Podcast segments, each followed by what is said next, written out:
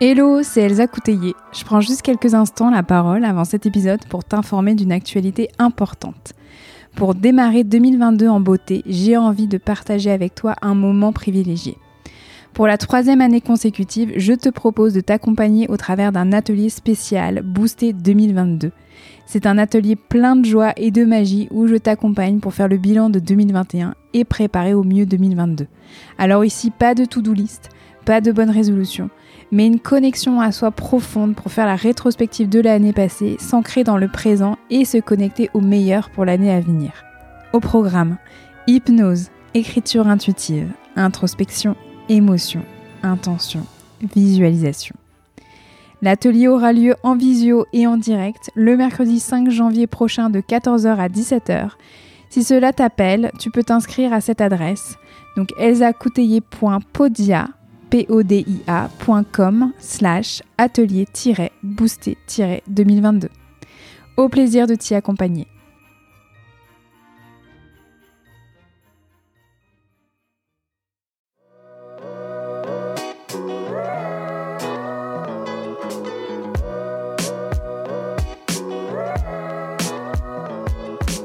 Bienvenue dans le podcast Accompagnante, le podcast des expertes de l'accompagnement et du changement. Je m'appelle Elsa Couteillé et je suis moi-même une accompagnante, une hypno, une hypnologue, praticienne en hypnose. Dans le podcast Accompagnante, vous trouverez un premier format d'épisode consacré totalement aux interviews d'expertes de l'accompagnement inspirantes. Je leur ai tendu un micro et je suis revenue avec elles sur leur pratique, leur parcours, leur vie, leur formation et sur tout ce qui les a amenées à être les accompagnantes qu'elles sont aujourd'hui. L'idée, c'est de faire entendre les voix d'expertes de l'accompagnement et du changement pour qu'elles puissent à votre tour vous inspirer pour créer la pratique et la vie qui vous ressemblent. Dans Accompagnante, vous trouverez aussi un deuxième format où je prends la parole en solo pour revenir sur des thématiques plus précises concernant l'accompagnement, l'hypnose et le fait de devenir accompagnante justement et de construire son activité et sa pratique. Pour ne manquer aucun épisode d'accompagnante, je vous invite à vous abonner sur votre application de podcast préférée. Allez, c'est parti pour un nouvel épisode. Je vous souhaite une très belle écoute.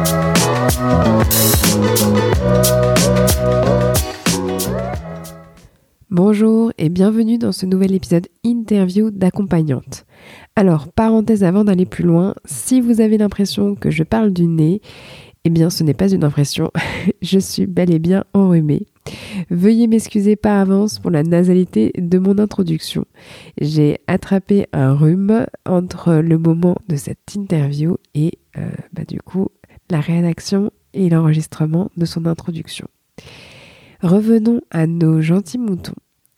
Dans ce nouvel épisode interview, j'ai l'immense joie et plaisir de recevoir Pauline Vialet sur Accompagnante.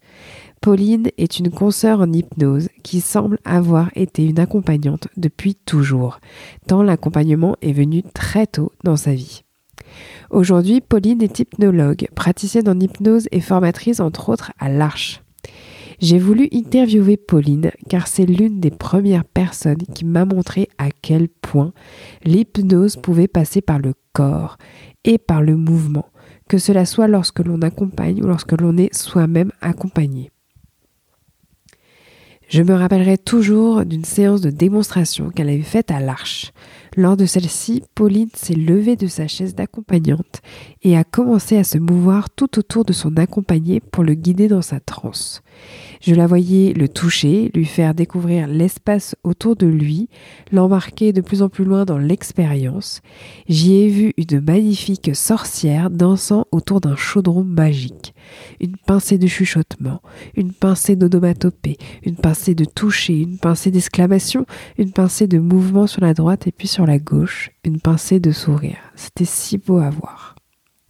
Dans cette interview avec Pauline, nous avons parlé de son parcours et de la construction de sa pratique, de sa couleur d'accompagnement qui passe, comme je vous le disais il y a quelques instants, par le corps, la présence, le mouvement, la congruence et la voix.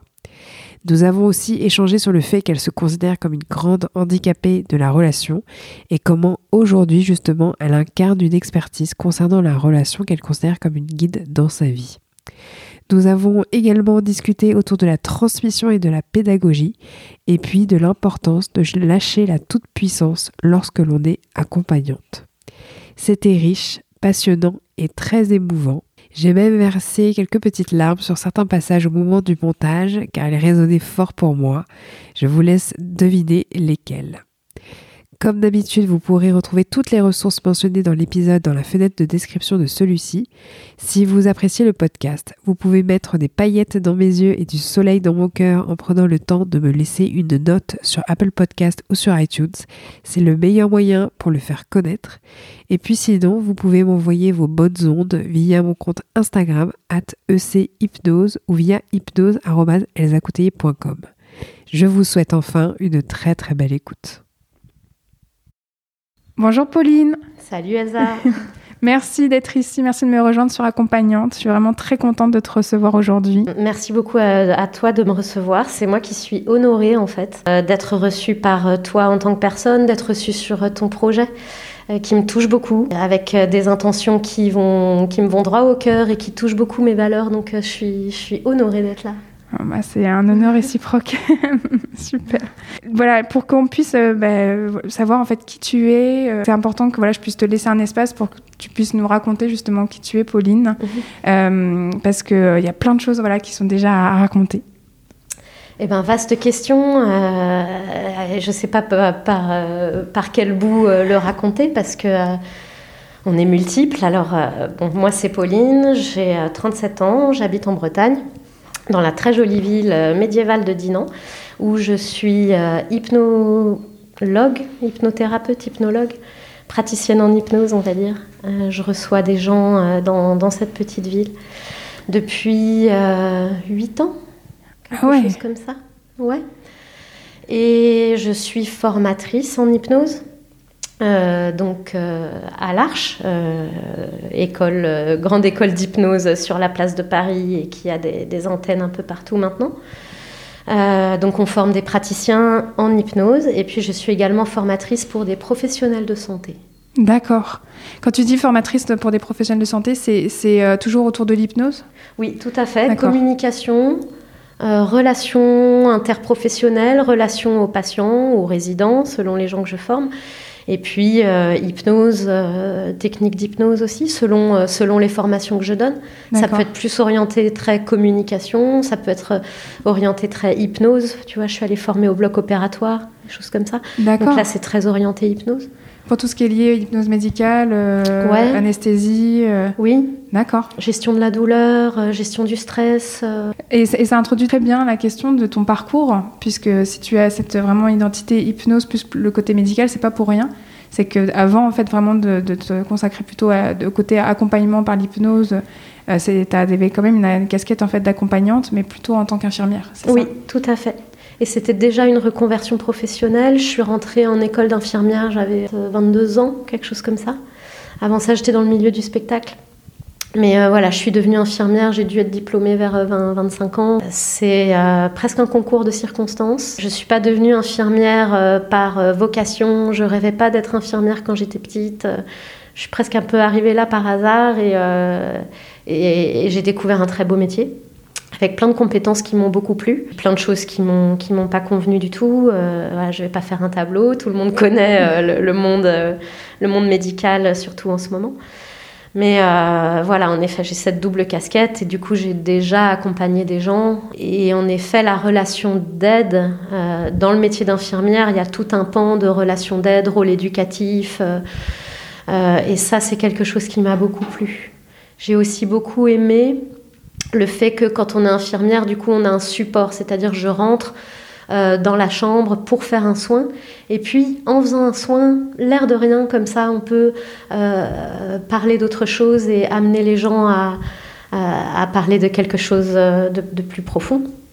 C'est quelque chose qui m'a vraiment plu. Voilà, donc en effet, j'étais déjà accompagnante et bon, même si plein de choses m'ont comment dire, ne m'ont pas accroché dans le métier d'infirmière. En tout cas, c'est là que je me suis dit, ok, en tant euh, qu'accompagnante, c'est là je me sens à ma place. Je sais pas comment, je sais pas ce que je vais faire, mais la relation d'aide, c'est l'endroit où j'ai envie d'être. Donc c'est pas rien quand même, ce que m'a amené le métier d'infirmière. super. super. Et, d'ailleurs, donc tu disais que juste avant, c'était quand même une reconversion, parce que juste avant, en fait, tu faisais euh, autre chose. Alors, euh, moi, je viens plutôt du milieu littéraire et artistique. Euh, vraiment toute jeune, après mon bac littéraire, moi je faisais énormément de danse, beaucoup, beaucoup, beaucoup de danse. J'ai beaucoup dansé, j'ai pris beaucoup de cours. j'ai fait des études de lettres. J'ai fait une licence de lettres, j'ai fait une licence d'art du spectacle danse.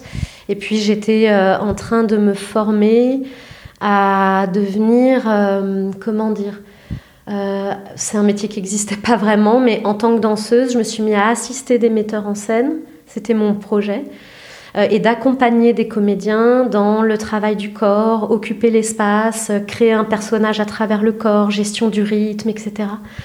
Donc je me suis retrouvée à, à amener des non-danseurs à investir l'espace corporel investir euh, même l'espace autour d'eux, l'espace scénique, les corps qui se rencontrent, etc.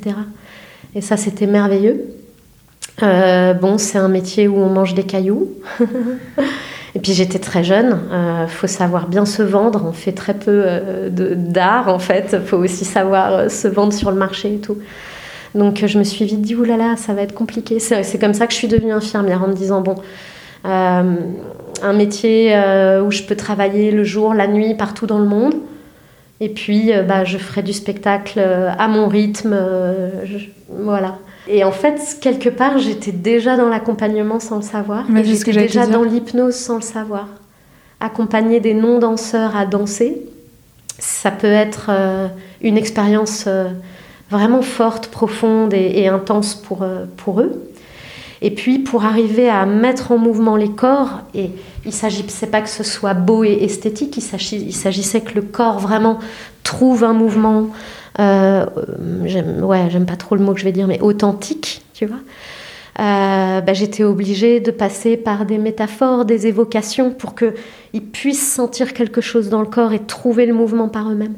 Et j'ai découvert après qu'en fait j'utilisais un outil majeur de l'hypnose qu'on appelle les sous-modalités, euh, qui est vraiment en hypnose la porte d'entrée vers l'imaginaire, la sensation, l'émotion. Et euh, voilà, donc c'est très drôle. Quand j'ai découvert les techniques hypnotiques, je me suis dit, ben, en fait, je baignais dedans sans le savoir.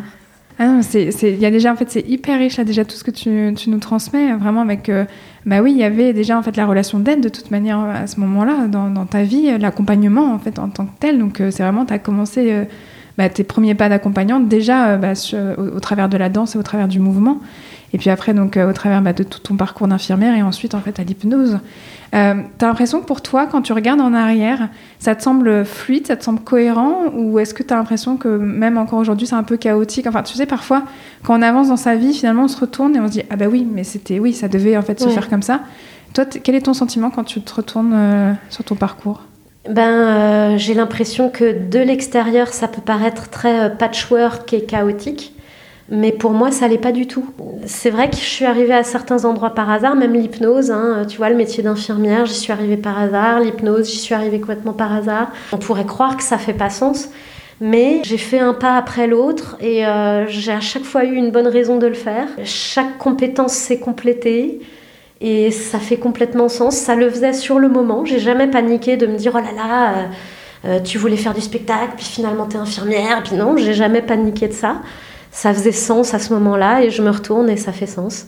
Et, je me retourne et j'ai beaucoup de joie de voir euh, l'assemblage de compétences. Mm. Parce que euh, dans, le métier de l'hypnose, euh, d'où que l'on vienne, c'est mm, un bagage extraordinaire pour être un bon hypno. et moi, je me dis, bah voilà, l'art, la littérature, bah voilà, ça nourrit mes métaphores, ça nourrit bah, justement mon expressivité corporelle, ma congruence quand je suis en séance. On ne pouvait pas faire mieux pour être hypno. Mais j'ai des collègues qui sont informaticiens et on ne peut pas faire mieux pour être hypno, etc. etc.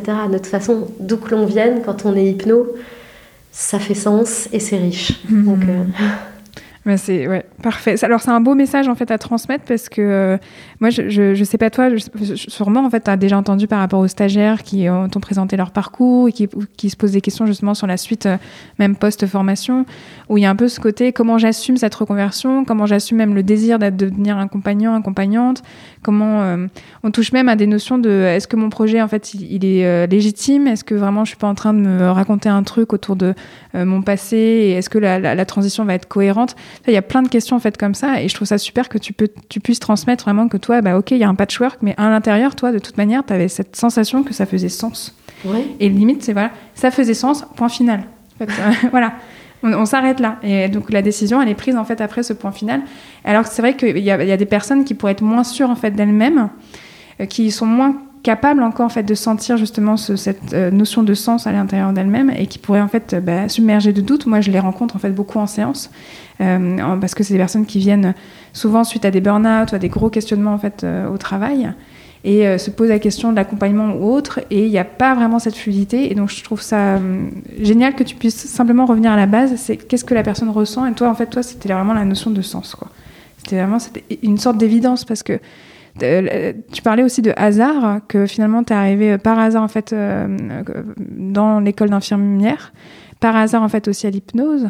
Euh, quand tu dis par hasard en fait pour l'hypnose, c'est-à-dire c'est qu'à un moment donné, euh, tu as, eu un besoin toi d'accompagnement et tu as découvert l'hypnose en tant que cliente ou euh, rien à voir? Rien à voir. Euh, en fait, euh, bah, j'avais toujours en tête de vouloir continuer dans le monde du spectacle. J'étais j'étais en train de finir mon école d'infirmière et je savais que je voulais intégrer des des pratiques d'accompagnement vraiment plus formelles euh, dans mon travail de, de coaching dans, dans, le théâtre. Quoi. Mais je voulais plus me former, euh, étant danseuse, je voulais plus me former à des techniques plutôt corporelles. Je voulais devenir ostéo plutôt. D'accord. Parce que, euh, voilà, en tant que danseuse, on peut complètement faire travailler le corps, faire comprendre des mouvements à travers euh, la, connaissance euh, ostéopathique. J'avais plutôt dans l'idée, je m'étais dit un jour, après l'école d'infirmière, quand j'aurais bossé et tout, j'en avais marre des études, je m'étais dit un jour, je, je retournerai en école d'ostéo. Et euh, je voulais aussi, dans ma pratique, un petit apport d'accompagnement psychologique, de savoir comment on pouvait accompagner la psyché avec une petite formation courte, euh, subsidiaire. Et puis, étant fatiguée des, des, études longues, je me suis dit, bah, je vais commencer par la petite formation subsidiaire, et puis je ferai ostéopathie plus tard. Donc voilà, moi, j'ai regardé différents trucs, euh, et puis je, ne sais plus comment, je ne sais même plus comment. Euh, petite amnésie, j'ai pensé à l'hypnose parce que c'est des formations courtes. Euh, du coup, j'ai mis le pied dedans sans trop savoir où j'allais. Je pensais que ça allait être une petite formation assez courte, assez simple. Et même mon premier jour de formation, quand on m'a dit bah, levez-vous, on va faire un premier exercice, je me suis dit oh non, moi je suis là pour prendre un peu de contenu et voilà quoi.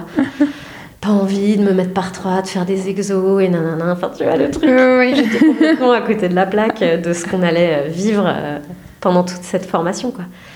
Donc voilà, j'ai mis le pied dedans. Puis en fait, un jour, je trouve ça bien. Deux jours, je me dis, ah ouais, quand même, c'est pas mal. Et puis à la fin de la première semaine de formation, sachant que la formation de praticien, c'est quatre semaines, on va dire. À la fin de la première semaine, je me suis dit, ah ouais, non, mais en fait, moi, je veux faire les, les, les trois autres semaines, quoi. Ce que j'ai fait. Et du coup, je me suis formée. Et là, je, je, suis tombée dans la soupe, en fait. Je me suis dit, ah ouais, non, en fait, c'est pas la petite formation subsidiaire. Je crois que je deviendrai jamais ostéo. Mmh. Et euh, ça y est, je suis en train de trouver le bon endroit, d'être euh, d'accompagnante de la psyché. Euh, ouais, ça, c'est à fond. Je suis à ma place, je trouve l'endroit de plus en plus. Génial. En formation, on a beaucoup, beaucoup de, de mini-séances. En tout cas, on, a, on teste en fait les exercices, on teste des processus, on teste des manières d'accompagner. Et parfois, hop, on arrive sur un, une, une, une session de travail avec quelqu'un et là, il y a vraiment, euh, alors je dis pas une épiphanie, mais presque quelque chose comme ça. On se dit, ah oui, là, vraiment, je sens que là, comment j'ai accompagné, ben, je veux vivre, enfin, je, ouais. je veux faire ça toute ma vie, quoi. Toi, c'était, c'était plus, en fait, a posteriori, quand tu, tu faisais le récap de toute la semaine, là, tu t'es dit, ah ouais, quand même, c'était bien. Ouais, euh, bah disons que petit à petit, quoi. C'est comme si j'étais tombée dans la soupe au ralenti. jour après jour, on fait, ah ouais, il y a ça, c'est ça non mais c'est ça l'hypnose en fait ah ouais et puis euh, de découvrir aussi bah, en effet que j'adorais euh, pratiquer l'hypnose en tant que qu'opérateur en tant qu'accompagnant ouais. que j'avais une forme de d'aisance on va dire dans ça que c'est un, un, art une pratique qui est, euh, qui est réjouissante, qui est ludique, qui peut en même temps être profonde. Euh, donc la deuxième semaine de formation où on commence à découvrir quand même des, des états d'hypnose plus poussés, où on commence à avoir des outils qui nourrissent la magie. Ouais, là je me suis dit, waouh, mais non seulement euh, être psychopraticien m'intéresse, mais en plus avec des techniques aussi belles en fait. Hmm. C'est ça, j'ai été émerveillée quoi. Donc Mm. euh, ouais, Ouais, ouais. Je crois que là, tu touches à un mot qui est hyper juste. C'est vraiment l'émerveillement. ouais, Je- moi, j'ai des souvenirs de formation euh, sur une démo comme ça de. de- euh, vraiment, bah, bah, tu parlais des sous-modalités en fait tout à l'heure, euh, de, de- de découvrir en fait la puissance de la sous-modalité qu'une personne en fait, euh, voilà, une stagiaire était en train de raconter euh, qu'elle avait comme une émotion qui tournait pas vraiment dans le bon sens, enfin ça la gênait. Kevin lui a dit mais elle ressemble à quoi? Hop, tu veux bien me la prêter? Il a commencé à la travailler avec elle et euh, je sentais que vraiment son visage s'allégeait de plus en plus. Moi je l'observais parce qu'elle était juste à côté de moi et, euh, et je me suis dit mais c'est génial mais en fait, c'est de la magie. En fait, c'est le côté vraiment, euh, ok, nous, le cerveau, en fait, nous-mêmes, en fait, on peut faire ça. Et c'était un émerveillement qui touchait à, quelque chose de naïf, mais comme tu disais, à une forme de beauté, ouais. la beauté de la transformation. Et, et vraiment, l'hypnose, euh, moi, ça m'a vraiment touchée, quoi, émue. Vraiment, c'est euh, Oui, oui. émouvant. C'est très émouvant, c'est en effet, euh, ça peut être traversé par beaucoup d'émerveillement. Et ce que j'aime beaucoup, c'est que moi j'aime bien, je vais dire un truc un peu bizarre, mais en cabinet, j'aime recevoir des gens qui vont pas bien. C'est ça qui me branche. J'aime quand les gens, euh, tu vois, moi je suis moins douée à faire du coaching, de développement de performance, des choses comme ça. C'est moins ma, mon truc. J'aime recevoir des gens euh, qui ont euh, bah, des souffrances émotionnelles, qui sont malheureux, quoi, tu vois, et, et comment on peut les accompagner dans leur psyché pour qu'ils trouvent du soulagement. Ça, c'est vraiment quelque chose qui me plaît. Et ce que j'aime beaucoup, c'est que l'hypnose, ben, ça peut être léger, ça peut nous émerveiller, ça peut être drôle, surprenant, on peut rire, alors qu'on est en train de traiter de sujets qui peuvent être lourds. Quoi. Du coup, moi, au cabinet, j'ai quand même des gens qui, qui arrivent avec des trucs pas drôles, et, et c'est sérieux, et ils me racontent des trucs tristes, et, euh, et, et puis arrive l'hypnose, où il peut, pas tout le temps, hein, on n'est pas tout le temps en train d'être pété de rire, mais où on peut être émerveillé, on peut rire, on peut, euh, on peut s'amuser, on peut euh, aller vers du second degré, euh, alors même qu'on est en train de vivre un truc terrible. Enfin, et ça, d'associer les deux, l'émerveillement avec euh, la souffrance qui peut parfois rentrer dans mon cabinet, bah, je trouve ça assez extraordinaire. Mhm. carrément. Alors si tout ça en fait donne pas aux, gens en fait envie de se former en hypnose, là je comprends pas. Même si c'est pas l'objectif du podcast, mais bon. Toi, toi aujourd'hui, quand tu euh, pratiques, quand tu regardes ta pratique en fait d'aujourd'hui, est-ce que tu as l'impression d'avoir trouvé euh, ton style, vraiment ta couleur d'accompagnement euh, ou, pas? Tout dépend d'où je me place, tout dépend comment je la prends, ta question. Euh, je pourrais dire euh, non, pas du tout, et peut-être qu'à 70 ans, ce sera toujours pas le cas. Et je pourrais aussi te dire, euh, mais mon style, euh, je l'avais avant même de commencer à faire de l'hypnose. Quand je te dis que, par exemple, il y avait quelque chose de très hypnotique dans ma façon de coacher les comédiens, bah, il y avait déjà ma couleur, euh, quelque chose de très présent dans le corps, euh, euh, de l'ordre du mime, avec déjà des bruits. Je faisais déjà beaucoup d'évocations pour arriver à faire sentir dans le corps quelque chose. Je, suis une grande kinesthésique, je suis pas très visuelle, pas moins auditive, mais mais par contre, voilà, j'avais déjà un truc très congruent, très associé. Euh, des, des fois, je ris de moi en disant que j'ai un côté pom-pom girl, tu vois, genre, tu peux le faire, on est à fond, tu vois. Et j'étais déjà comme ça. Et, et- et- et découvrir la technique hypnotique, c'est déposer sur un style qui était déjà là. Et en même temps, je me dis, mais déjà mon style, ben, je, vois évoluer tellement à chaque personne que je rencontre, à chaque euh, formation que je donne, à chaque formation que je reçois, à chaque croyance qui change. euh, et j'ai pas fini de me former, j'ai pas fini de lire, j'ai pas fini de rencontrer des patients. Donc, en même temps, non, je me sens pas encore dans mes bottes euh, avec mon style. Et en même temps, déjà tellement. Enfin, Hmm. Je Ah ouais. réponds pas du coup. hein. Bah si, en fait. Et puis, euh, enfin, je crois que, que cette question, elle est, elle, est, elle est née pour ne pas être vraiment, euh, ne pas vraiment trouver une réponse figée. Euh, je pense que c'est plutôt euh, ce qui est intéressant, c'est d'entendre les, accompagnantes raconter bah, leur euh, notion en fait du style, leur notion de la couleur d'accompagnement. Je pense que c'est parce que ça peut être très vite limitant de se dire il faut absolument que je me trouve un style, il faut absolument que je me trouve une manière d'accompagner. Et, je trouve que les réponses là, comme tu as pu donner, ça, ça permet aux personnes de regarder en fait elles en tant que personne, en tant qu'individu. Qu'est-ce qu'elles ont, qu'est-ce qu'elles amènent en fait à la pratique, et surtout de sentir qu'il y a une autorisation à ce que ça puisse toujours grandir, toujours en fait être exploré, toujours être questionné. Et donc euh, vraiment, on lâche l'idée en fait euh, de quelque chose qui va se trouver, qui va se, se rigidifier. Au contraire, c'est mouvant, euh, testez, euh, explorez, faites-vous confiance aussi au niveau de votre personnalité, ce que vous avez déjà en fait avant même de vous former. Euh, voilà, donc euh, c'est parfait. et, justement, oui, moi, il y avait vraiment en fait cette, euh, envie de t'in- de t'interviewer parce que moi, je t'ai vu en formation. J'étais, je faisais partie en fait d'un de tes sous-groupes lors du, du cycle 1 euh, à l'Arche. Et moi, j'ai été mais juste bluffée par ta manière en fait de travailler avec ton corps. Vraiment, Euh, c'est pour vraiment. bah, alors, je précise hein, pour les personnes qui nous écoutent, quand Pauline dit que elle a vraiment en fait cet héritage autour de ce qu'elle faisait déjà en tant que danseuse, c'est vraiment vrai. Moi, je l'ai vu, c'était magnifique. Vraiment, Euh, la manière de, de- de s'autoriser à se lever de sa chaise, d'aller toucher la personne, de toucher en fait sa main, de, de l'aider en fait à explorer justement l'espace, rien qu'avec une main qui peut être complètement dans une transe partielle et puis après la, la- la guider vers quelque chose de beaucoup plus profond avec deux trois bruits. Moi, j'ai des onomatopées, mais incroyables onomatopées. Moi, j'ai découvert la puissance des onomatopées. Enfin, c'est des trucs de des trucs de enfin des trucs incroyables quoi, des trucs qui font partie en fait dans le cosmos juste avec deux trois intonations. Enfin, juste. Voilà, il y a la puissance en fait là-dedans et, moi j'étais juste bluffée. Je me suis dit mais génial quoi. Et je comprends mieux maintenant parce qu'à l'époque je ne savais pas du tout que tu étais danseuse. Donc je comprends en fait vraiment plus euh, bah, de comment tu as pu construire en fait justement cette manière d'accompagner. Alors c'est un peu une question bébête, mais euh, comment on travaille les onomatopées? Comment on travaille l'utilisation de sa voix comme vraiment en fait un instrument de musique? Comment euh, toi, parce que tu dis que c'était là assez tôt, est-ce que vraiment c'était tellement tôt que tu as l'impression que c'était inné? Pour une personne, imagine qu'il y a une accompagnante qui aimerait justement euh, donner plus de corps, plus de présence, plus de voix euh, à sa pratique. Qu'est-ce que tu pourrais lui conseiller? Qu'est-ce que tu pourrais lui dire? Écoute, ta question est pas simple parce que autant dans ma pratique, il y a des choses que j'ai dû travailler, qui sont pas innées et que j'ai dû travailler. Il y a des choses qui s'acquièrent. Autant là, euh, dans la vie, depuis que je suis gamine, je fais des bruits et des blagues euh, où je suis très associée à ce que je raconte. euh, donc, euh, j'ai pas tellement travaillé ma voix.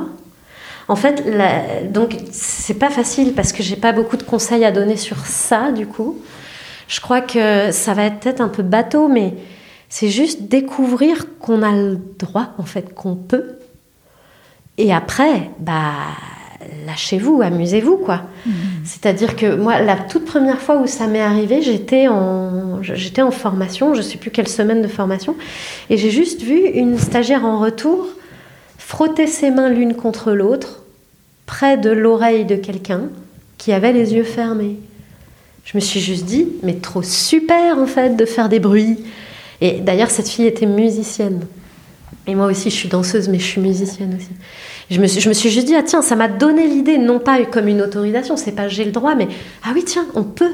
Ça m'a ouvert. euh, et de là, bah, je me suis mis à faire des bruits, des sons, parce qu'évidemment, la personne a les yeux fermés. Comment on fait pour lui montrer quelque chose, pour, le, pour lui faire comprendre quelque chose, pour lui imager quelque chose? Bah, En fait, j'ai plus que euh, euh, le son, les bruits. Donc voilà, juste, c'est- excellent quoi, de, de voir quelqu'un qui fait quelque chose m'a juste ouvert euh, une possibilité. Ah bah oui, tiens, on peut aussi faire ça quoi. Voilà, si c'est un manque d'autorisation, ben oui, on a le droit, on a le droit de tout faire en fait. Ouais. Et, et en effet, parfois c'est juste parce que c'est pratique, la personne a les yeux fermés. Du coup, pour montrer une direction, je vais claquer des doigts dans une direction parce que si je lui montre juste avec mon doigt, elle va pas voir. Donc, ben, on trouve des astuces, on trouve des, euh, voilà, c'est malheureusement, j'ai pas une réponse très constructive à te donner sur quel conseil, quoi. Je pense que euh, si vraiment on, a on aimerait utiliser sa voix, mais qu'on a l'impression qu'on a la voix coincée dans la gorge, etc., bah, on peut vraiment aller faire un travail sur la voix. Euh, moi, je sais pas quoi vous conseiller. On peut prendre des cours de chant, on peut aller faire du yoga du rire, on peut. Euh, voilà, moi, c'est vrai que j'ai pu utiliser cet outil, des bruits, des sons, des onomatopées, parce que j'ai pas la voix coincée. Euh, et que bah, j'ai découvert que je pouvais le faire, je l'ai fait. Maintenant, il euh, faut, faut pas hésiter, euh, je pense, à aller bah voilà, pourquoi pas prendre des cours de danse si on a envie de se mettre en mouvement dans le mhm. corps, pourquoi pas prendre des cours de chant si on veut décoincer un peu la voix. voilà, peut-être une orthophoniste, je sais pas moi. ouais, ouais, ouais. Même Mais là, je suis pas la meilleure pour conseiller des choses, quoi. Ouais, mais si, il y a quand même déjà. Tu, disais que c'était voilà très basique, mais non, en fait, c'est basique parce que c'est la base et parce que c'est essentiel. C'est oui, l'autorisation, le droit de se dire en fait, j'ai le droit de faire du bruit, j'ai le droit de, de, prendre ma place. En fait, finalement, j'ai le droit d'avoir une place euh, dans cette séance avec euh, cette place d'accompagnante, quoi. Euh, parce que dans l'entretien en fait préalable à, l'enregistrement, tu, tu tu m'avais dit en fait que toi aussi à un moment donné ta vie, alors soit c'était, je sais plus, c'était au moment où tu as découvert l'hypnose, ou moi je pense que c'était bien avant, tu t'es dit, mais j'ai le droit en fait, j'ai le droit de faire du bruit. De ce côté, voilà, bah oui, bah, j'ai le droit de, voilà, de faire des blagues, de vraiment euh, utiliser cette voix, de parler fort, d'être, d'utiliser mon corps, de mhm. bouger. Je crois que ce que j'avais dû te dire, c'est que j'étais arrivée au bon endroit en tant qu'hypno, parce qu'on a le droit d'être bizarre ça choque pas trop les gens, vu qu'ils sont là pour faire de l'hypnose. Et moi, justement, ce qui suis même encore aujourd'hui, hein, euh, je ne me donne pas à moi-même toutes les autorisations. Euh, parfois euh, de m'autoriser à prendre une, une, certaine place ou de prendre une certaine forme ou de dire certaines choses ou avec tel vocabulaire ou avec ou de laisser émerger telle émotion, c'est pas toujours facile mm. de se laisser être qui on est. Et moi, en tout cas, j'ai encore un sacré chemin à faire.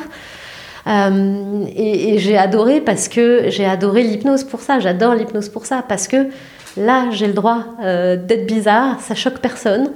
Euh, les gens peuvent me regarder bizarre, mais bah ouais, c'est de l'hypnose. Donc donc c'est là que je, je, me sens comme des autorisations et que je me régale parce que là, j'ai bah oui, je peux passer du rire aux larmes, euh, je peux faire des bruits, je peux dire des trucs où les gens comprennent pas trop ce que je raconte, euh, euh, je peux faire des onomatopées, je peux être congruente et, très associée à ce que je raconte. pour les gens qui me connaissent pas, j'ai un peu une tête bizarre quand je suis concentrée, avec mes sourcils très froncés, mon regard un peu perçant. dans la vraie vie, il me pose problème parfois, il met pas à l'aise tout le monde, mmh. voilà bah, là, ça décale les gens, quoi. Ce regard un peu bizarre, on ne sait pas trop quoi en penser. Euh, je peux même me mettre à en jouer. Euh, voilà, je vois bien que ça peut un peu déstabiliser. Ça crée déjà des, espèces de ruptures de pattern, des micro-trans. Ça, quel bonheur, quoi, de pouvoir m'appuyer sur, euh, sur cette chose-là, alors que dans la vie, encore aujourd'hui, ça peut me faire souffrir ou ça peut me mettre des mmh. freins, tu vois. Les, les, sourcils français, oui, mais je, je, je, je, pense que je t'ai rencontré d'abord par tes sourcils français quand je t'avais euh, vu. Alors, on n'était j'étais pas, c'était pas le moment où j'étais dans ton sous-groupe, c'était vraiment où tu étais, en, en, du coup euh, assistante de, formation euh, à ce moment-là, dans un autre sous-groupe que le mien. Et je, te voyais observer tes stagiaires au fur et à mesure dans la grande salle, et je te voyais avec ces grands sourcils français comme ça et ce regard perçant. Je me dis, waouh, elle déconne pas, elle. Alors qu'en fait, si, elle déconne grave. dans tous les sens du terme, en plus. je peux être très. J'adore déconner. Et puis, des fois, il y a des trucs très déconnants chez moi aussi, euh, même en étant accompagnante, même en étant formatrice. Donc, euh, si elle déconne, elle déconne, la dame. Et, tout ça, ça ouvre aussi euh, quelque chose qui est, je sais qui est hyper important pour toi. C'est euh, là, je parlais de toi, donc en tant qu'assistante de formation, quand tu animes les sous-groupes à l'Arche, mais bien sûr euh, au-delà, hein, on, le sait, hein, tu n'es pas que formatrice à l'Arche.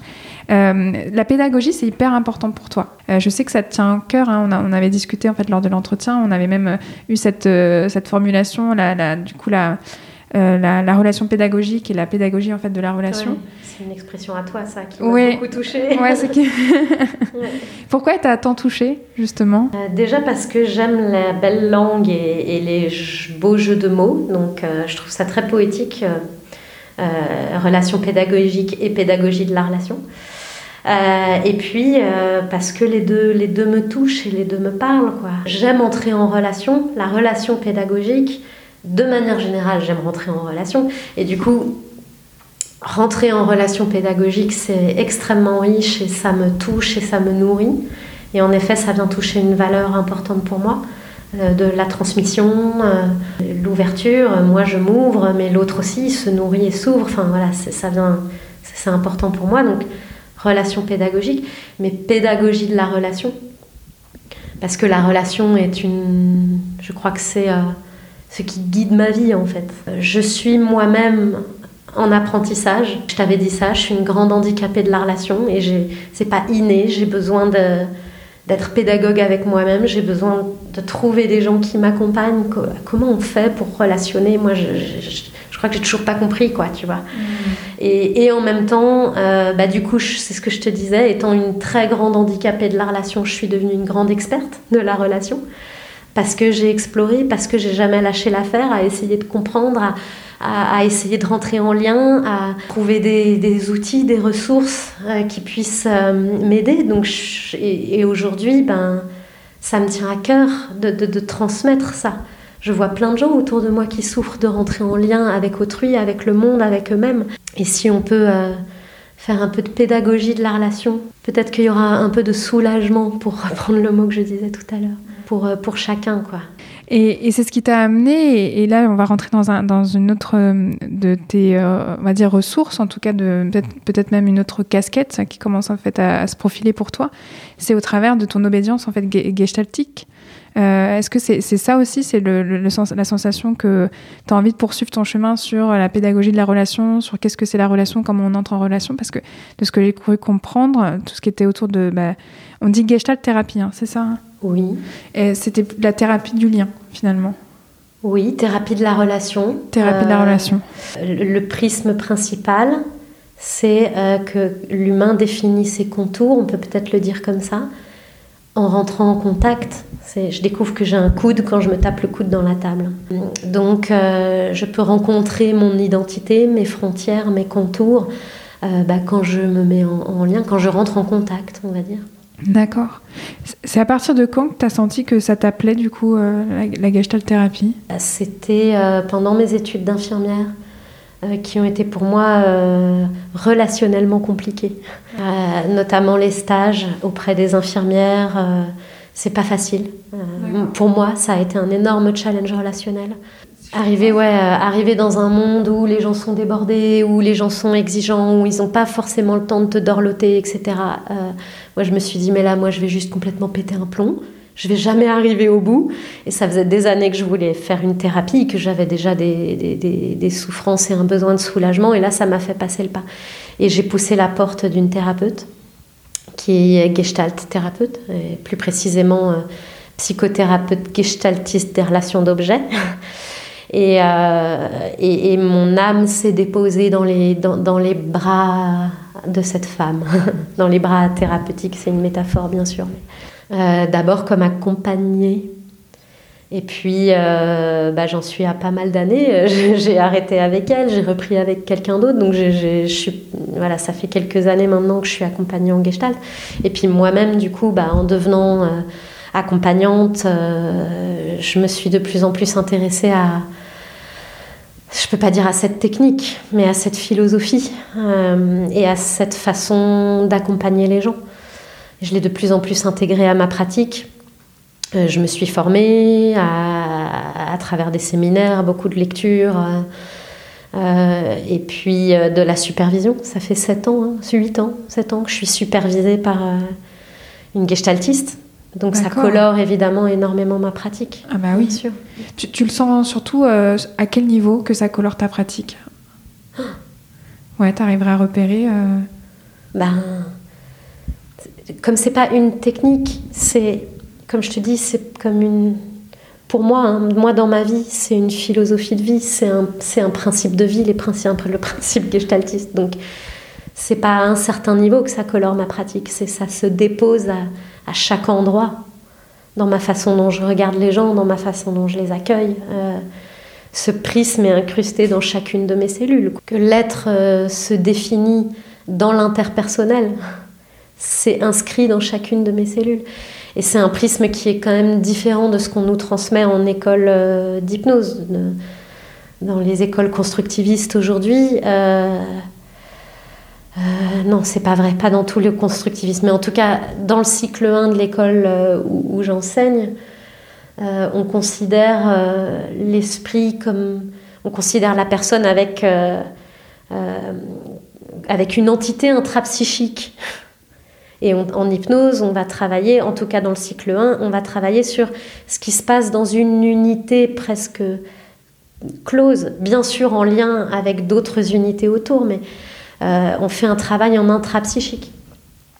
Euh, alors, que, alors que le prisme gestaltiste ne conçoit pas qu'il y a un self intrapsychique à l'intérieur.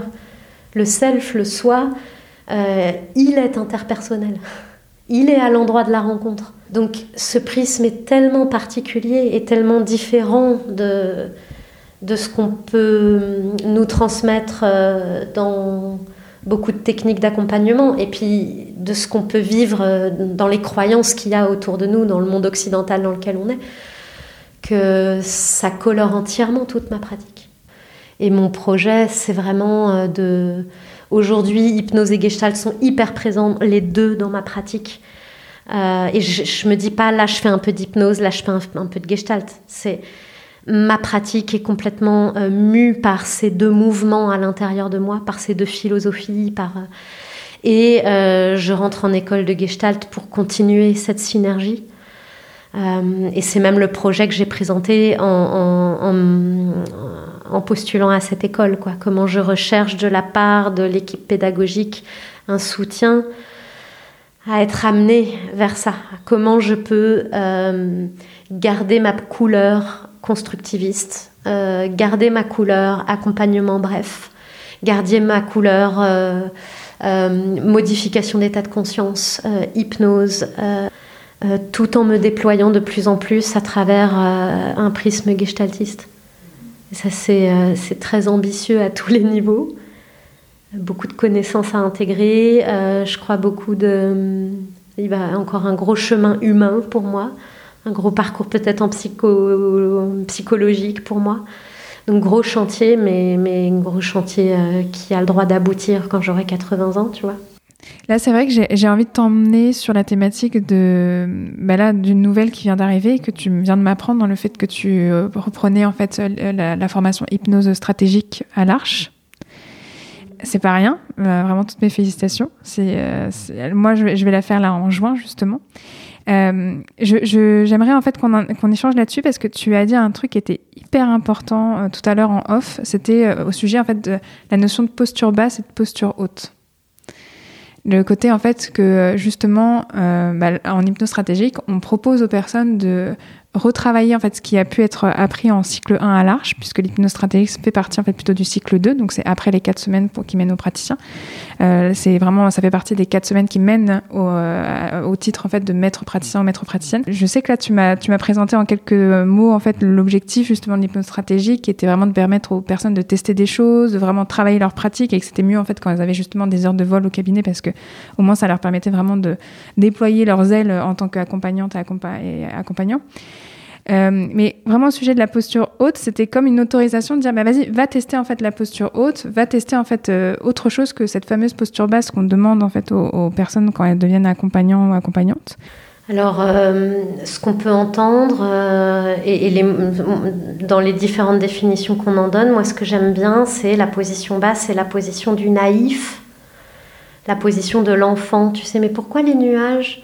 Et pourquoi, euh, et pourquoi le bleu du ciel Et pourquoi Et tu sais, le, parent qui donne une réponse, bah, pourquoi les nuages? Bah, C'est l'humidité dans le ciel et tout. Mais l'enfant est tellement naïf et, va tellement chercher.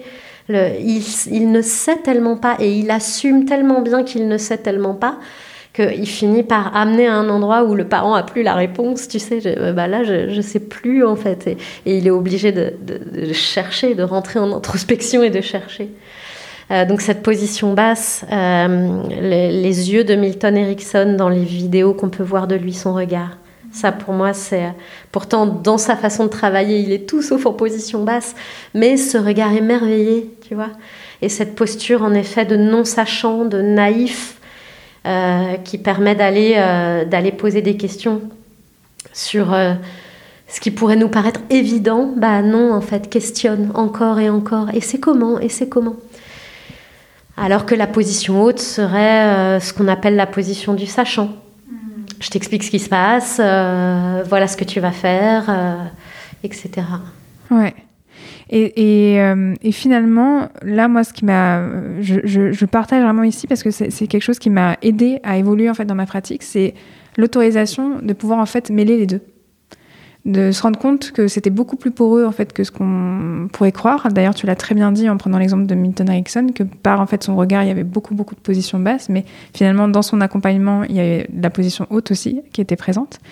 Et cette idée qu'on peut mélanger les deux et que parfois en fait surtout, on a besoin de la position haute qu'elle n'est pas en fait persona non grata à tout jamais en fait dans l'accompagnement, que sa forme en fait, euh, elle, forme en fait une utilité et que là vraiment la personne elle a besoin qu'on soit en position haute. Euh, je t'en parle aussi parce que euh, non seulement parce que c'est quand même inscrit, je pense, dans l'hypnose stratégique, mais aussi même en fait toi de ton parcours d'infirmière, il faut justement savoir pour l'autre. C'est vraiment, tu arrives en fait dans la chambre en fait peut-être d'une patient d'un patient, patient euh, tu sais que là c'est comme ça que ça doit se passer et que la personne elle doit te suivre. Cette notion en fait de leading aussi, la position haute, parfois elle est nécessaire quand on doit embarquer la personne pour la faire bouger tout simplement. Euh, que ça soit vraiment dans un mouvement corporel ou même dans un mouvement plutôt lié au changement.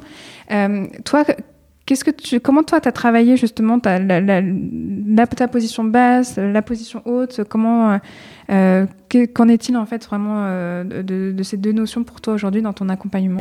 Alors dans mon accompagnement, mais aussi dans, la, dans ce que je transmets, si je peux dire un mot sur ça, parce que ça peut, ça peut faire étrange éventuellement d'entendre une, euh, une, formatrice qui transmet la position basse en cycle 1 et puis qui par ailleurs euh, dit bah ouais mais euh, en fait c'est plus poreux que ça et, et, la position haute je, je, me balade aussi dedans. Et, et, en fait je me sens pas je me sens pas comment dire transmettre un truc qui ne fait pas sens pour moi euh, de transmettre à fond, à fond, à fond la position basse dans le cycle 1, je trouve ça extrêmement sain et justifié parce que la formation reste assez courte. Il n'y a pas de prérequis. Les gens ont pas, euh, on ne demande pas aux gens d'avoir travaillé sur eux. On ne demande pas aux gens euh, d'avoir lu des milliards de bouquins. voilà, viens avec ce que tu es, viens comme tu es, et puis forme-toi à être praticien. Euh, en, quatre sessions, comme c'est quand même assez court. Et je trouve que c'est un énorme garde-fou cette position basse de je ne sais pas. Ce qu'on appelle la position basse, c'est aussi je ne vais pas projeter le ah ouais je vois grave ouais. Ah, tu t'es fait larguer et euh, tu souffres de telle manière. Moi aussi, je vois grave. Euh, c'est ça qu'on veut empêcher parce que ça, ça peut être toxique en fait d'envoyer des projections sur l'autre.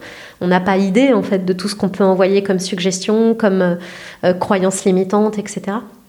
Euh, euh, de fait, on est mis en position haute en cabinet, on est mis en position d'autorité.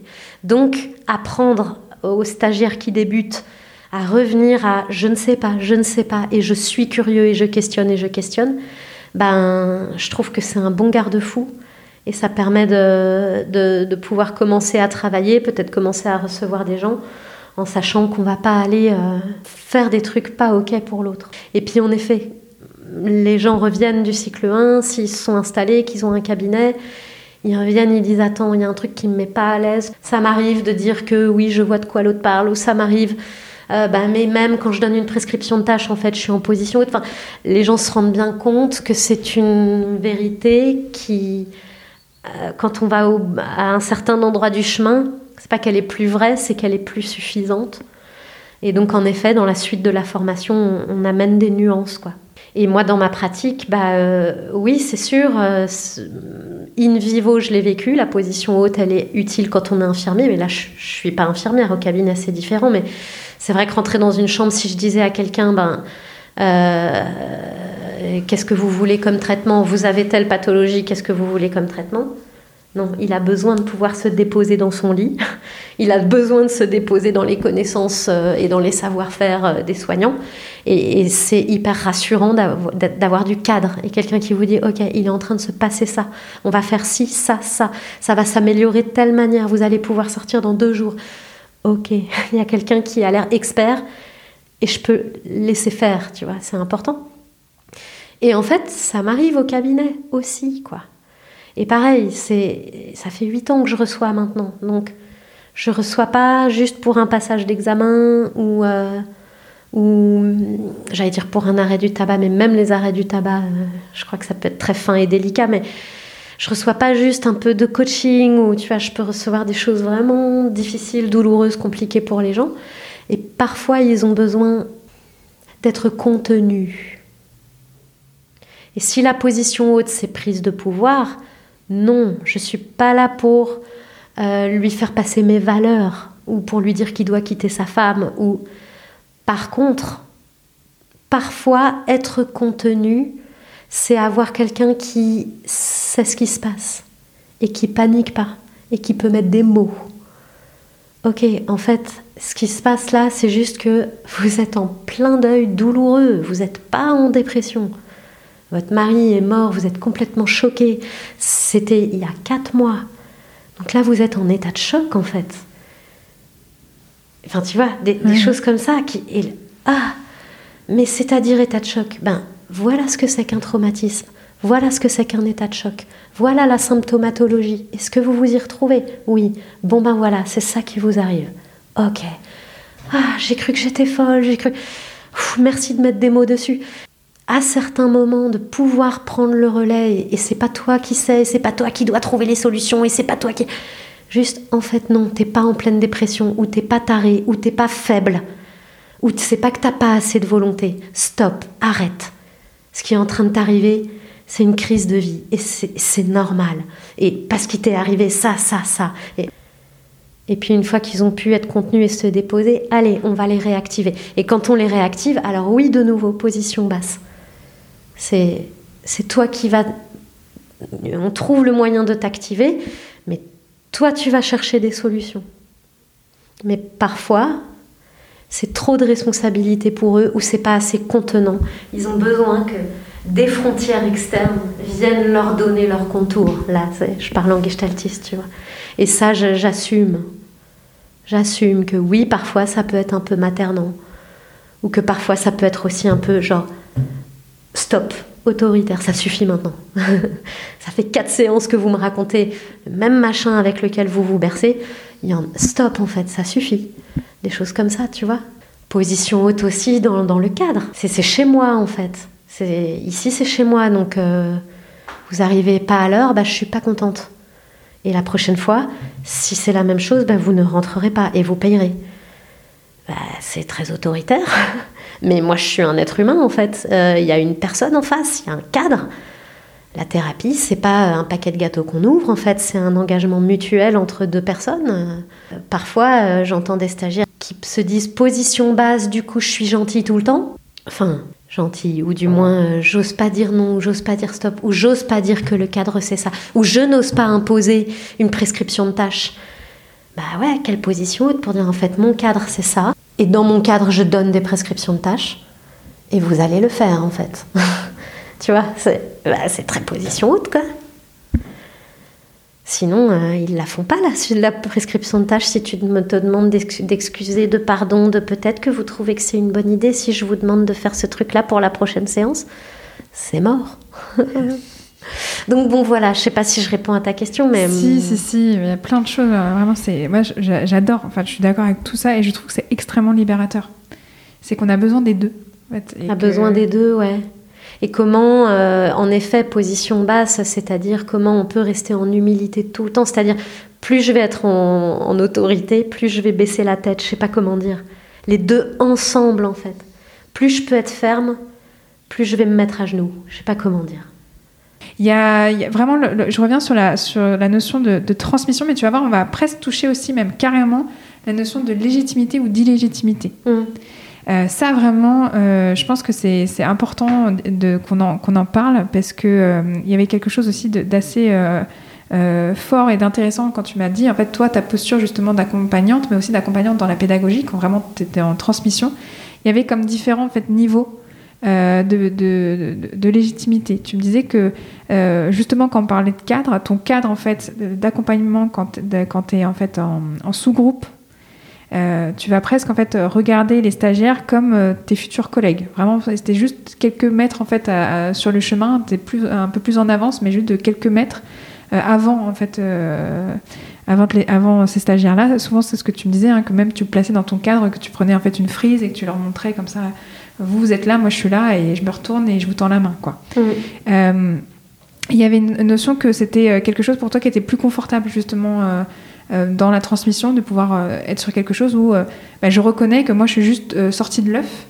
en tout cas, quand tu étais en transmission à l'arche, il y avait ce côté-là, mais que finalement, quand tu étais aussi dans la transmission, mais plus avec des professionnels de santé, bah, il y avait un autre cadre hein, qui était plus juste en fait à ce moment-là, qui était beaucoup plus, on va dire, qui tenait en fait à une forme de, légitimité plus incarnée, et encore un autre cadre en cabinet quand, quand tu vraiment quand t'accompagnais, mais là vraiment tu te sentais hyper légitime. Là, il n'y avait même pas la question est-ce que je suis légitime ou pas pour accompagner?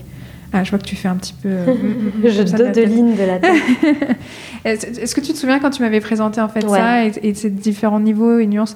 Alors, je pense que c'est beaucoup plus. Euh, euh, voilà, en mouvement que là, ce que je viens de, créer, en fait, c'est pas. J'imagine bien que c'est pas un schéma comme ça à trois niveaux, mais justement, c'était pour te poser la question de toi, pour toi, c'est quoi la légitimité? C'est quoi la légitimité à accompagner? C'est quoi, du coup, l'illégitimité à accompagner? Parce que c'est beaucoup en fait de questions qui, qui arrivent en fait euh, au moment où on est sur le point en fait euh, vraiment de commencer à avoir son propre cabinet et à vraiment accompagner et à se faire payer en fait pour accompagner. Et je trouve que c'est important de, savoir comment toi tu as pu euh, traverser justement si bah, ces questionnements-là, si c'était des questionnements que tu avais eu, est-ce que c'est des questionnements que tu as encore?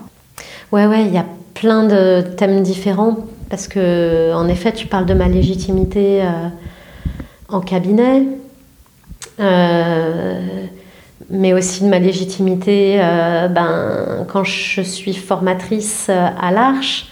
ce qui, là, ce qui est particulier, c'est que le champ change. Là, je suis entourée non seulement de plein de stagiaires, mais en plus de ça, de, mes pères, de mes collègues, ma hiérarchie également, qui, qui, passe la porte et qui me regarde travailler. Donc, tu vois, quand je disais tout à l'heure la confiance en soi, il y a quelque chose de l'interpersonnel. Euh, je vois bien que ça vient, euh, ça vient bouger mon champ interne à l'intérieur de moi. Euh, ça bouge ma confiance que des, experts et, les gens qui me payent pour faire ce boulot viennent voir ce que je fais, etc. tout d'un coup, ça peut venir mettre un petit coup de cutter dans, dans, la légitimité. en effet, c'est vrai, jusqu'à il y a peu, j'étais pas j'étais assistant formateur à l'art j'étais pas formatrice et quelque part c'était assez confortable parce que ça pouvait rattraper un peu comme un, un petit manque de confiance un petit trouble de légitimité je me dis mais moi je sors de l'école ça fait ça fait 9 ans 8 ans donc en effet d'annoncer dans mon cadre que hey sur une immense vie d'accompagnant euh, j'ai quelques milliers de séances en plus, j'ai quelques années en plus, mais vous êtes euh, à deux doigts d'être mes collègues. Euh, voilà, de, dans le cadre de mettre à portée et, de ne pas me mettre justement en position haute. Et, euh, je pense que ça soulage beaucoup les stagiaires. J'essaye en tout cas de le faire pour euh, amener de la simplicité, du soulagement et de la liberté aux stagiaires. Mais bien sûr, certainement que je le fais aussi pour moi. si je me fais tomber de la posture de, sachant et de, et de là-haut, euh, du coup, c'est moins grave si, j'ai l'air euh, ridicule ou pas à la hauteur. Donc voilà, euh, si je suis complètement honnête, je pense que c'est pas que pour les stagiaires et que c'est certainement un petit trouble de légitimité. en effet, je crois que ce que je t'avais raconté, c'est comment ça devient plus simple quand je suis formatrice pour des professionnels de santé parce que je suis toute seule dans ma salle avec mes 12 stagiaires, mes 15 stagiaires. mes pères ne passent pas, en fait. Donc euh, je, suis déjà euh, plus confort. Non pas que je me sente légitime, je me sens tout autant euh, dans le doute, en conscience que ce que je dis, je serais peut-être pas d'accord avec dans un an, etc. Mais par contre, je suis moins effrayée, moins en insécurité. Ouais, mmh. j'ai plus confiance, ça devient plus facile de pas être parfaite, tu vois, d'assumer ça. Ouais, et, au cabinet, euh, oui, je dodelinais quand tu disais 100% légitimité. Il y a plein de moments où je doute. Il y a plein de moments où je me sens pas légitime. Il y a plein de moments euh, euh, où j'ai l'impression d'être prise du, sacré syndrome de l'imposteur, ce genre de truc. Mais en effet, j'ai une espèce d'assise. C'est pas une légitimité réfléchie. Je me dis pas intellectuellement, t'es légitime, machin, parce que si j'y réfléchis, je, doute beaucoup. Mais je vois bien qu'il y a un truc assumé. Justement, ce que je te disais tout à l'heure, c'est mon cabinet. Ici, c'est chez moi. Et, je ne suis pas parfaite, mais j'ai des outils. J'ai ce que j'ai dans les mains aujourd'hui. J'en aurais beaucoup plus dans 10 ans, j'en avais beaucoup moins il y a 4 ans. Et euh, il y a quand même un truc qui assume plutôt bien que j'ai un, devoir de moyens et non pas de résultats. Et cette espèce de. Je vois bien qu'il y a un truc ouais, de, position. Pas, justement, c'est pas vraiment de la position haute, mais c'est assis, quoi. Je pas en train de demander pardon, de m'excuser, d'être dans mon cabinet, euh, de demander aux gens d'être à l'heure. Euh. moi, je reçois des personnes qui sont. Euh, qui, ont, ça y est, qui ont terminé leur formation, alors soit à l'Arche ou soit ailleurs.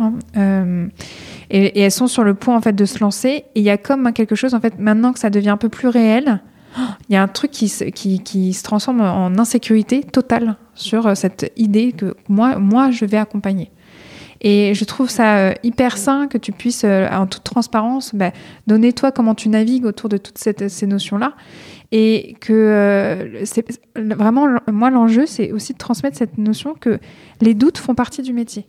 La peur fait partie, en fait, du métier.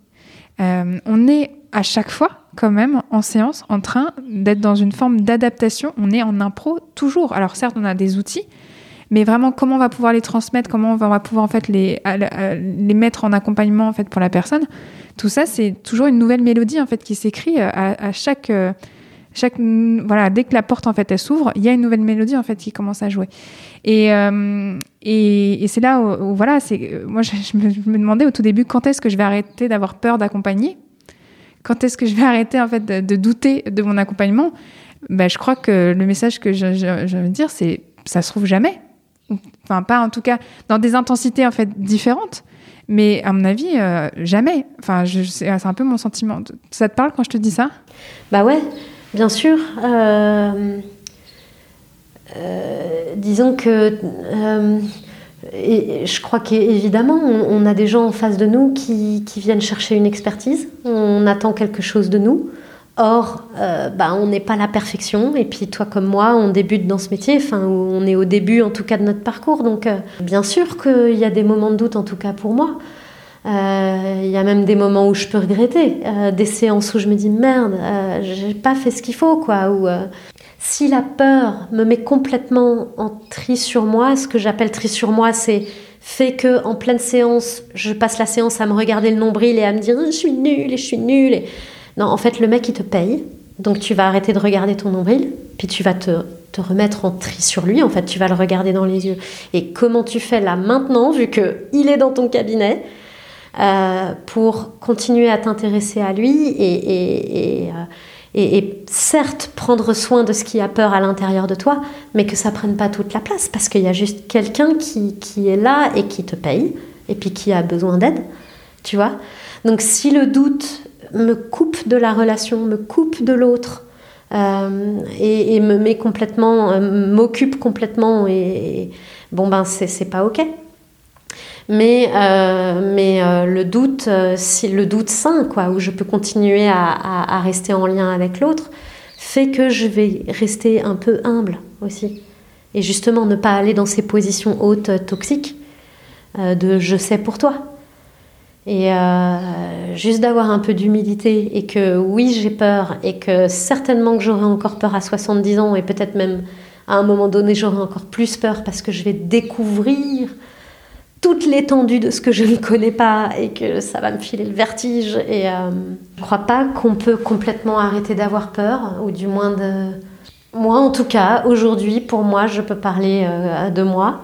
Je continue à bosser avec des insécurités. Euh, c'est agréable parce que elle ne suis pas complètement occupée par moi et par mes insécurités. Je peux quand même me lever le matin, je peux y aller, je peux, je, m'effondre pas, quoi. Euh, mais bien sûr, je vais travailler avec des insécurités et je suis pas sûre que ça s'arrête un jour. Et c'est ce qui me permet de vouloir me former encore, de fermer ma gueule et d'écouter ce que l'autre a à dire, de, de, rester humble. Et en tout cas, quand les stagiaires en formation me disent j'ai besoin de prendre confiance en moi pour devenir accompagnant, je me dis bah, peut-être que plutôt que de chercher à prendre confiance en soi, chercher à s'intéresser à l'autre et arrêter de réfléchir à soi deux secondes, tu vois. Et ça, on a des beaux outils pour ça en hypnose. On a les outils de tri sur l'autre, position basse, tri sur l'autre. Bah, quand tu perds confiance et que tu te dis que t'as pas à être là, tri sur l'autre, intéresse-toi. Rappelle-toi que tu ne sais rien de ce que l'autre te raconte. Et peut-être que ça va faire diminuer les questions que tu te poses sur toi-même. Si tu réoccupes ton esprit avec ce qui se passe pour l'autre, quoi. Tu vois? Ouais, complètement. Complètement.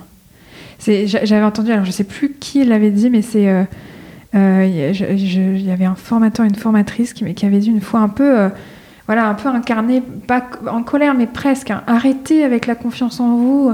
Ayez bon sang confiance en l'autre. Ouais. Hein, vraiment, et ce, ce, cri du cœur, quoi. Ouais. Mm, mm. Et, et je, je, trouve que ça touche aussi à cette idée de surpuissance qu'il faut absolument lâcher, quoi. Euh, Tout à fait. faut vraiment une invitation. Ce dit. Euh. Ouais, c'est. Mais c'est ça, je trouve qu'il euh, y, a, y a un espèce de, comme une espèce de croyance que je trouve un peu régressée, en fait, je dois avouer. Quand je serai grande, je ferai plus jamais de bêtises. Ou quand je serai grande, je serai capable de soigner tous les gens pardon pour la voix, euh, c'est très attendri de ma part. C'est euh, euh, moi-même, je suis habitée de trucs comme ça. C'est pas du tout. ouais, c'était peut-être maladroit en fait de le, de le, dire avec cette voix-là. Mais... Non, je trouve que c'était très émouvant et très juste. je pense que ça peut beaucoup parler. Et, c'est beau en même temps, ça me touche beaucoup, c'est-à-dire, oui, quelque chose d'un peu insécurisé et qui espère qu'un jour je serai tout le temps soulagée. Un jour, j'aurai plus jamais peur d'être accompagnante. Un jour, je saurai toujours quoi faire, ou, les gens seront toujours soulagés avec moi, ou, euh, parce que c'est insécurisant de faire face à notre inefficacité ou à notre euh, ou aux endroits où on merde ou aux endroits, enfin tu vois. Et en fait, euh, à la fois c'est très touchant et en même temps c'est un peu délirant, quoi. C'est un peu un délire de toute puissance. Quand je serai grand, je serai super héros. Ben, en fait, tu es grand, et ça n'arrivera jamais, quoi. et, heureusement. Euh, et, du coup, lâcher la toute-puissance et, va bosser alors pourtant que tu n'es pas en puissance tout le temps et, que même parfois tu vas peut-être un peu merder, quoi. Et, euh, c'est pas que dans notre pratique, c'est dans la vie. Avaler la pilule qu'on n'est pas tout puissant et vivre quand même, tu vois, c'est pas facile tous les jours. Pour moi, en tout cas.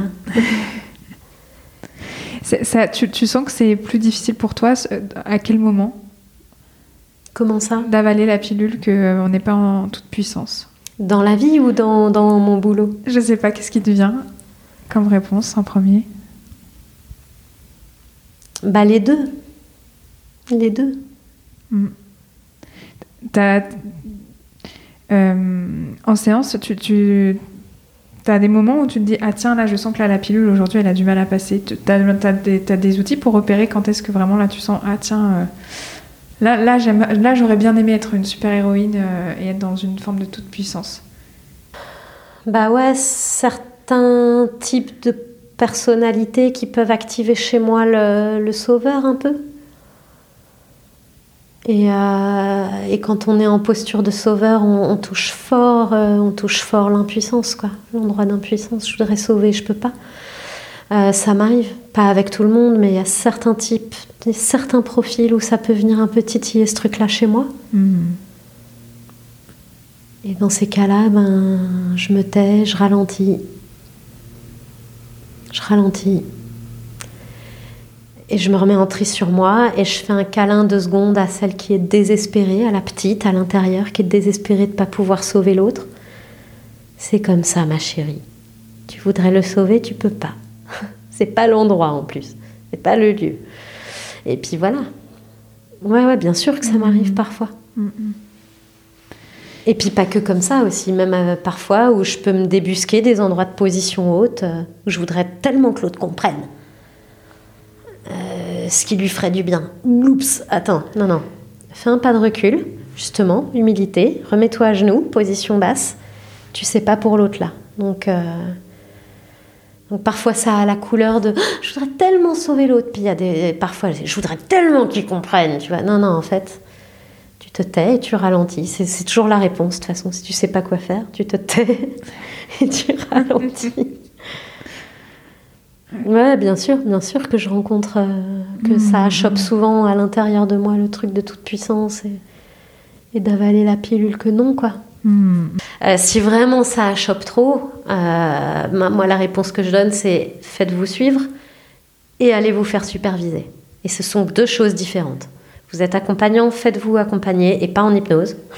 Et ça, c'est mon point de vue et ça n'est que le mien. Ah oui, pourquoi toi tu dis pas en hypnose Pour aller voir autre chose que ce qu'on connaît déjà. Parce que si c'est pour que j'ai les yeux fermés et que je trouve que ta boucle 2 euh, et ta métaphore, elle est trop super, j'ai les yeux fermés et putain, il est bon lui avec sa métaphore. Non, non, va, bosser en fait. Va, bosser sur toi. Mais bon, ça, c'est mon point de vue. Hein. Euh, je connais des très grands hypnos et qui sont des humains formidables et qui bossent avec l'hypnose, avec l'hypnose euh, et, et, qui font un chemin incroyable. Mais moi, j'ai envie de conseiller ça. C'est faites-vous accompagner. Si ça achoppe beaucoup, euh, allez éclairer vos zones d'ombre et puis faites-vous superviser. Demandez du soutien. Parce que oui, on va avoir des trucs de toute puissance. Oui, on va avoir envie de dire Yes, j'ai fait une trop belle séance, elle a super bien marché. Bah oui, et c'est ça fait du bien d'avoir quelqu'un qui peut l'entendre, qui peut nous valoriser, qui peut nous recadrer, qui peut nous guider. Euh, donc euh, voilà, il faut pas rester tout seul. Euh, on n'est pas tout puissant là aussi. Donc, et, puis, et puis, ce qui me vient aussi, je ne sais pas si ça peut soulager les accompagnantes qui écoutent, mais parfois ça marche pas, c'est-à-dire la personne change pas. Comment en fait on peut se rappeler qu'il est possible qu'elle a besoin que ça ne marche pas à ce moment-là. Et que elle, avec son conscient, elle va se dire que ça n'a pas marché. Moi, avec mon conscient, je me dis que ça n'a pas marché, parce que l'objectif que veut le conscient à tout prix n'a pas marché. Mais déjà, peut-être qu'il se passe des choses, ou pas, peut-être pas. Mais peut-être qu'il se passe des choses à un niveau très profond. Peut-être que ça fera effet dans dix ans. Ou peut-être que là, ça fait tellement sens que ça stagne et que ça n'avance pas. Et là aussi, tu co-participes au fait qu'à ce moment-là, la personne a besoin que ça stagne et que ça n'avance pas. Et faut assumer ça. Tu as la posture là de co-construire que ça n'avance pas et ouais, avale la pilule quoi. C'est comme ça. Mm. Ou peut-être juste, t'as été mauvais, t'es complètement passé à côté. Et ben c'est pareil, c'est pas grave, ça arrive. Je fais de la merde des fois, bon ben voilà, c'est comme ça quoi va bosser, va lire, débrief. Continue. Va faire superviser. Ouais. Et, euh, je, reviens sur toi, les, les toi ta, ta, pratique, ton accompagnement là en cabinet. Tu disais tout à l'heure, mais très rapidement, que euh, finalement, toi, tu n'accompagnais plus, parce que ça y est, tu avais 8 ans en fait, d'accompagnement derrière toi, que tu n'accompagnais plus euh, seulement euh, l'arrêt du tabac ou seulement en le, passage, enfin la préparation euh, d'un futur euh, examen. Qu'est-ce que tu voulais dire par là? C'est-à-dire que tu as des personnes quand même qui t'appellent encore aujourd'hui pour de l'arrêt du tabac ou pour des passages d'examen, mais tu, du coup, en posant ton cadre, tu expliques que bah, ça va aller au-delà en fait, de, de, cet objectif ultra précis. Ou c'est simplement tu dis, bah non, moi j'accompagne plus ce genre de demande. Non, non, alors euh, je n'ai pas dit que j'accompagnais plus ça. C'est, il n'y a pas que ça dans mon cabinet. tu vois ce que je veux dire? Oui.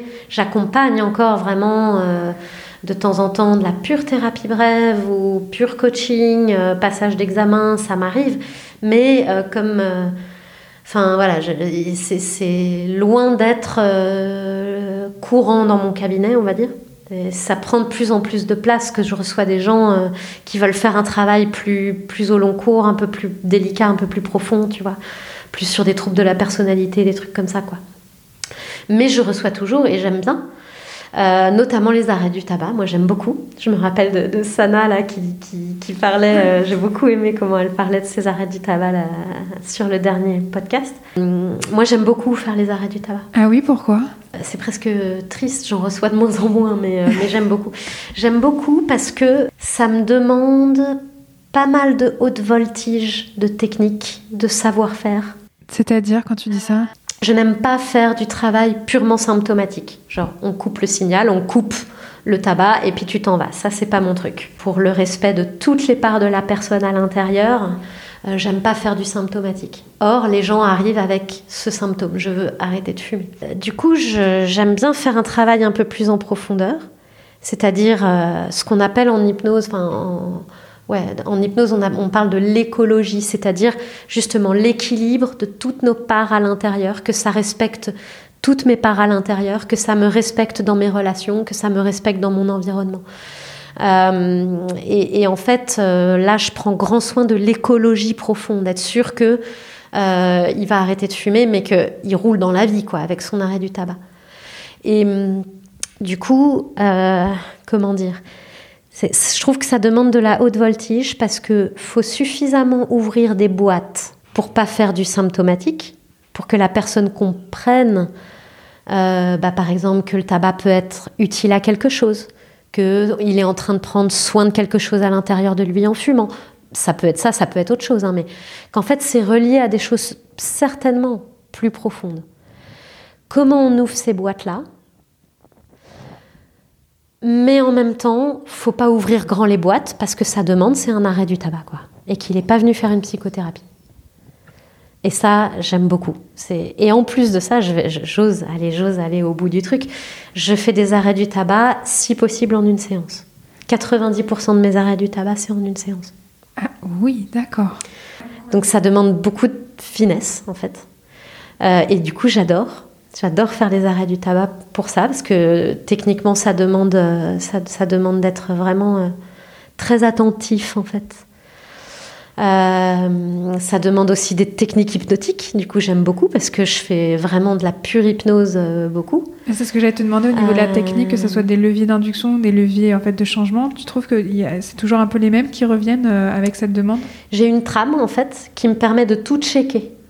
Mais c'est pas un protocole, je peux pas le dire comme ça. Disons que j'ai une trame qui me permet d'être sûr que j'ai tout vu, que j'ai tout checké et que je peux utiliser tous les leviers de changement disponibles.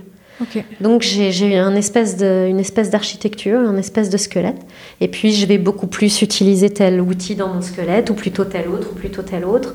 Euh, bon, là, je vais pas te le décrire en détail parce qu'il y a peut-être des gens qui vont nous écouter qui sont pas hypno, mais euh, j'ai une espèce de trame sur laquelle je m'appuie. Donc, euh, et puis il y a une autre raison qui fait que j'adore faire les arrêts du tabac, c'est que je reçois beaucoup d'hommes pour les arrêts du tabac. Or, en psychothérapie, il y a très peu d'hommes qui viennent en psychothérapie. Euh, en hypnose, il y a un peu plus d'hommes que chez les psychothérapeutes ou chez les psychologues. Mais bon, malgré tout, dans ma clientèle, j'ai beaucoup plus de femmes que d'hommes. Or, les arrêts du tabac, j'ai beaucoup d'hommes. Et j'adore parce que euh, jamais ils seraient allés voir un thérapeute. Or, ils poussent la porte là d'un hypno pour arrêter de fumer. Et on en trouve ces fameuses boîtes. Mais pas trop. Moi, je veux pas qu'ils sortent des molis, je veux pas qu'ils sortent des et ils sont pas venus là pour ça. Et du coup, ça me touche énormément parce que je me retrouve à accompagner des gens qui me disent des choses qu'ils pensaient pas qu'ils diraient un jour. On entrouvre des boîtes euh, qui pensaient pas qu'ils pourraient l'ouvrir un jour avec quelqu'un. Il y a même certains qui me disent mais en fait je veux revenir. Euh, ça leur a mis le pied dans l'accompagnement. Il y en a d'autres, ce sera un one-shot, ils reviendront pas, mais ils ont dit des choses à quelqu'un, ou ils ont lâché une larme, ou euh, ils ont entendu que ce qu'ils disaient, ça, me touchait. c'est la première fois de leur vie que ça leur arrive. Enfin, tu vois, quand tu fais un arrêt du tabac un routier euh, qui fait 1m90, 120 kg, qui est tout le temps tout seul dans sa cabine de, camion, euh, bah, ça me touche énormément en fait. Donc j'adore faire les arrêts du tabac. Bah, c'est bon à entendre et de, voir en fait comment toi tu as réussi à, te l'approprier cette demande, c'est génial. Hein. Euh, je pense que je te demanderai une supervision pour que tu m'expliques un peu plus la trame. ouais, ouais, ouais, ouais, carrément. C'est pas un secret. Hein. Je, je, l'aime bien cette trame. Elle, euh, elle me permet, ouais, en effet, de, bien vérifier que j'ai que, que, j'ai pensé à tout un peu et que la personne s'est sentie euh, reçue dans sa globalité. Donc je peux la transmettre, bien sûr, cette, cette, approche, parce qu'il n'y y a pas un, le R là. Ouais, le, propriété, ouais. Copyright. et, et je, reviens sur, sur euh, vraiment les dernières questions, c'était ton accompagnement. Et je sais qu'aujourd'hui, tu me l'as dit, hein, que tu avais euh, quand même beaucoup, beaucoup en fait joué avec ton cadre, le cadre en fait de ton accompagnement, puisque avant tu avais un cabinet, voilà, dans un cabinet, je crois paramédical, avec une plaque, voilà, qui était donc, pignon sur rue, et que là maintenant tu as arrêté, tu as quitté en fait euh, ce lieu-là pour toi en fait recevoir directement chez toi. Donc vraiment d'être dans ce jeu en fait du cadre. Tu me disais même euh, quitte à le péter en fait euh, vraiment euh, ce, cadre d'accompagnement là. Alors comment c'est pour toi? Comment donc comment commencer en fait de recevoir chez toi? Comment comment tu as observé en fait bah, les mouvements, les changements que ça a apporté en fait justement à ta pratique? voilà. Ouais. Ouais, ouais, je me rappelle qu'on avait un peu échangé sur ça et, ça, ça, m'avait touché qu'on parle de ça. C'est vrai que, euh, à mon sens, hein, à, mon sens, euh, dans tout accompagnement, quel qu'il soit, hein, pédagogique, euh, thérapeutique, enfin, je pense qu'il y a besoin d'un gros cadre. Il y a besoin de cadre. Je suis allée en cérémonie chamanique, bon ben il y a un cadre, il y a un énorme cadre parce que ça permet qu'on puisse complètement déborder par ailleurs, tu vois. Et euh, bah, du coup, au début de ma pratique, j'avais quand même un truc très cadré. Ça dit, bah, comme tu dis, un centre médical, euh, salle d'attente, machin, un truc bien euh, normé. et ça me permettait de, de, cadrer le fait que je sois hypno, que je sois jeune. tu vois, ça donnait un peu de sérieux et de cadre. Donc là aussi, tu vois, je me dis, si on se sent pas de légitimité, faut pas hésiter à céder d'un truc extérieur, quoi. Euh, une plaque, euh, des horaires, euh, un centre médical. Tu vois, ça m'a aidé à me donner un peu d'assise et de légitimité. Mais ça a un peu coincé ma pratique aussi. c'est vrai, au bout de sept ans, là, dans ce lieu très normé, bah, voilà, moi je rêve, je crois que je t'avais raconté mon, rêve, ma futurisation. je, je, rêve de la très vieille dame que je serai un jour, qui sait plus vraiment ce qu'elle fait comme technique, c'est pas de la technique, où elle est vivante avec les gens, quoi. Et je l'imagine toute vieille, à 80 ans, recevoir des gens chez elle et tiens, toi, mange du gâteau. Et puis euh, l'autre, il mange du gâteau, il reste une demi-heure ou trois jours et, il repart, il va mieux, il sait pas pourquoi. Je, rêve de cette vieille sorcière euh, euh, toute humble et, magicienne aussi. et, et, où il n'y a plus de cadre là pour le coup, tu vois. Voilà. Et donc, euh, ben, c'est vrai, après le premier confinement, euh, c'est un petit élément euh, que je bouge dans mon cadre, hein, mais ça a été énorme pour moi quand même. J'ai quitté mon cabinet et je me suis mis à recevoir chez moi, sachant que j'ai pas de pièce à part avec mon cabinet. Ils viennent chez moi, chez moi, quoi. Ils traversent ma cuisine, ils arrivent dans mon salon. voilà, un peu au milieu de mon bazar. J'essaye à peu près que ce soit rangé, mais voilà et avec mes chats, et tu vois. Et en fait, euh, oui, commencer euh, un premier pas dans lâcher le cadre. Euh, et par ailleurs, pourquoi je peux lâcher le cadre? Parce que j'ai fortement intériorisé du cadre à l'intérieur de moi. Justement, j'ai peut-être moins besoin aujourd'hui d'avoir, de me soutenir par un cadre extérieur parce que je me sens très assise, beaucoup plus assise dans ma pratique. Ce que je te disais tout à l'heure, chez moi, c'est chez moi. Mes séances, c'est mes séances. C'est ta séance parce que tu payes, je suis à ton service, mais par contre, ça va être ma façon de faire. Et, et dans la relation, c'est extrêmement clair de ce qui ne se passera pas, de ce qui se passera, de ce que je vais proposer. Tu vois ce que je veux dire? Euh, J'expose. Qu'est-ce que c'est qu'un passage à l'acte Quels sont les différents types de passages à l'acte? Pas tout le temps à tout le monde, hein, mais euh, et c'est extrêmement clair dans mon cœur, surtout dans, tu vois, de, c'est très cadré à l'intérieur de moi. Donc, bah oui, euh, je peux recevoir les gens en chaussons ou, euh, j'ai moins besoin, tu vois. Et j'adore. Et c'est le tout début et, et j'ai encore besoin de m'accrocher à plein de, plein de cadres extérieurs. Mais voilà, peut-être que c'est le premier pas vers cette vieille dame qui a plus besoin de, de cadre. Mmh. Et ça, et ça rejoint ce que tu m'avais dit aussi. Je trouve que c'est la continuité, toi, de ce que moi je ressens en fait en toi, que ce soit quand, quand je t'ai vu accompagner euh, là, avec soit quelqu'un en, sous-groupe ou même quand, es en, voilà, quand tu navigues autour des stagiaires. Je sens qu'il n'y a pas de faux self en fait pour toi. Alors, euh, pourquoi je te dis ça je rêve de ce jour-là. non, mais alors j'imagine qu'il y en a toujours quand même, parce qu'on est, on est comme, comme tu disais, enfin, euh, toi tu disais handicapé de la relation, euh, comment on fait pour rentrer en contact, en lien, et moi je te suis là-dessus, moi je suis une introvertie euh, vraiment, voilà, ma coquille, j'y tiens, c'est hyper important pour moi. bref, je, je, travaille encore énormément là-dessus. Euh, mais il y a cette idée que je sens quand même qu'il y a euh, en, toi une forme d'authenticité. Et pourquoi je te le dis? Parce que j'ai vu que tu travaillais avec ta vulnérabilité. Euh, c'est-à-dire que quand on était en sous-groupe, il y a vraiment ce souvenir aussi qui me reste. Tu t'étais proposé pour être sujet. Donc, quand on est sujet, donc quand on est en travail justement en sous-groupe, en formation, c'est-à-dire qu'on vient exposer en fait une demande et on, on se fait accompagner par ce qu'on appelle en fait des opérateurs. Et là, toi, en tant que sujet, tu venais exposer une demande et je sentais que tu étais vraiment en train. À un moment donné, je me suis dit, mais attends, pas, en fait, c'est pas une fausse demande là que Pauline est en train de faire là. Euh, non, en fait, c'est une vraie demande là. C'est un truc vraiment qui est important pour elle.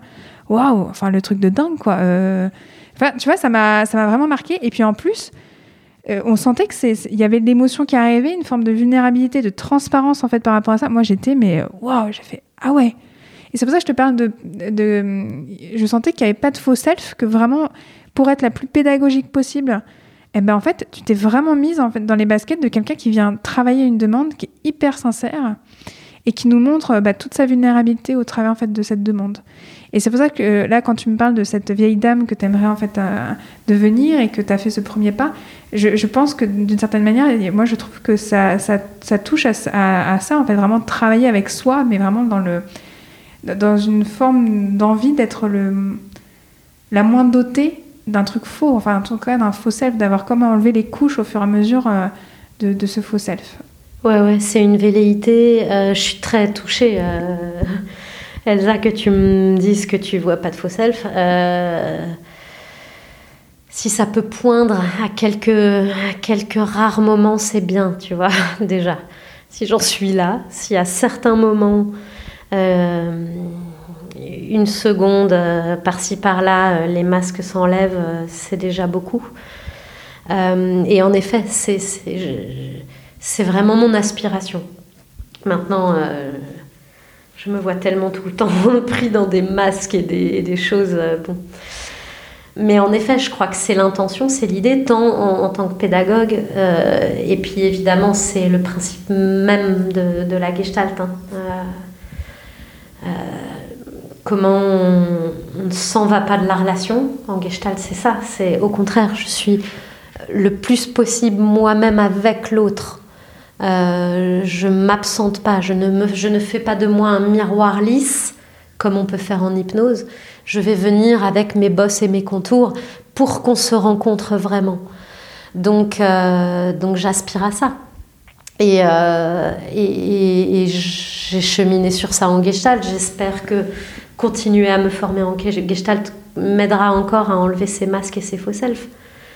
Mais euh, les gens souffrent de leurs masques, beaucoup, et ils viennent en séance euh, avec le poids de leurs masques.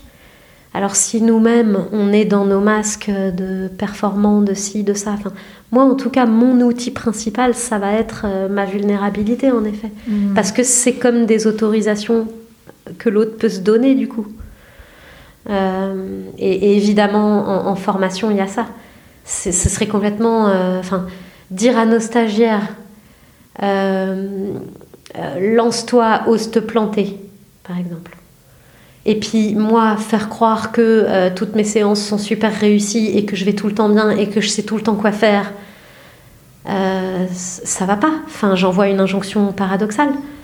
Je, ils sont pas dupes les stagiaires, ils, voient, ils savent même d'inconscient à inconscient, on sait que en fait c'est pas vrai que je fais tout parfait. Donc je lui dis assume que t'es pas parfait, puis moi par contre je l'assume pas.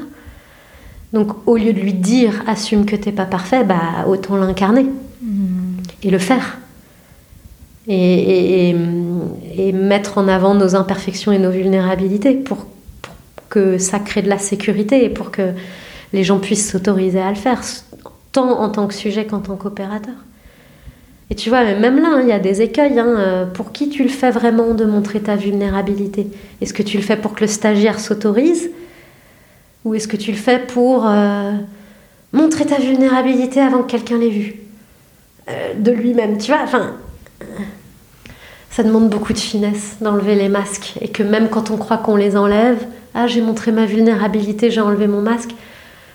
Ben, peut-être pas. Enfin, tu vois. Euh, pourquoi tu l'as fait, pour qui tu l'as fait vraiment? Enfin, ça demande vraiment, ben, là, pour le coup, beaucoup de position basse, d'humilité. Et... La notion de vulnérabilité, moi, elle, me parle beaucoup, dans le sens où je trouve que ça vient aussi toucher une, une question qui est, en fait, quand justement je lâche l'idée de la toute-puissance. Oui. J'admets que je ne suis pas parfaite. Et parfois, une séance où il y a quelqu'un qui vient avec une demande vient justement créer un effet miroir où tiens, tiens, la personne qui est juste en face de moi, elle est en train de parler en fait d'une problématique que moi je rencontre ou que j'ai rencontrée et pour laquelle en fait je suis encore en train de travailler. J'ai encore en fait euh, tout mon chemin à faire. J'ai pas encore trouvé les outils, j'ai pas encore trouvé la solution, même une, même une mini solution en fait pour moi. Euh, est-ce que toi, ça t'est déjà arrivé d'accueillir en fait quelqu'un qui venait avec une demande où tu t'es dit mais euh, Pauline fait des grands yeux, donc je pense que c'est oui. Voilà, où tu te dis, non mais c'est pas possible, c'est quoi? C'est le karma qui m'envoie cette personne pour, euh, pour, euh, pour, je sais pas quoi. Mais tu vois, c'est comment tu fais quand même pour, pour accompagner quand justement ça vient te toucher sur, mais là on est pile poil au niveau d'un truc que ben, moi là, je n'ai aucune idée. Je suis forcée d'être dans une forme de position basse. Ouais. Bah ouais, j'ai un peu deux, deux réponses à ça. Euh, la réponse presque vraiment pure hypnose, ce serait euh, en fait, euh, je vais me le dire à moi, hein, c'est attends Pauline, tu projettes. C'est-à-dire, jamais ce sera exactement la même thématique. Donc, à partir du moment où je me dis, oh, l'univers m'envoie ça pour que ça fasse résonance, euh, euh, je me dis là, ça s'est projeté. Hmm. Position basse et tu ne sais pas et tu questionnes.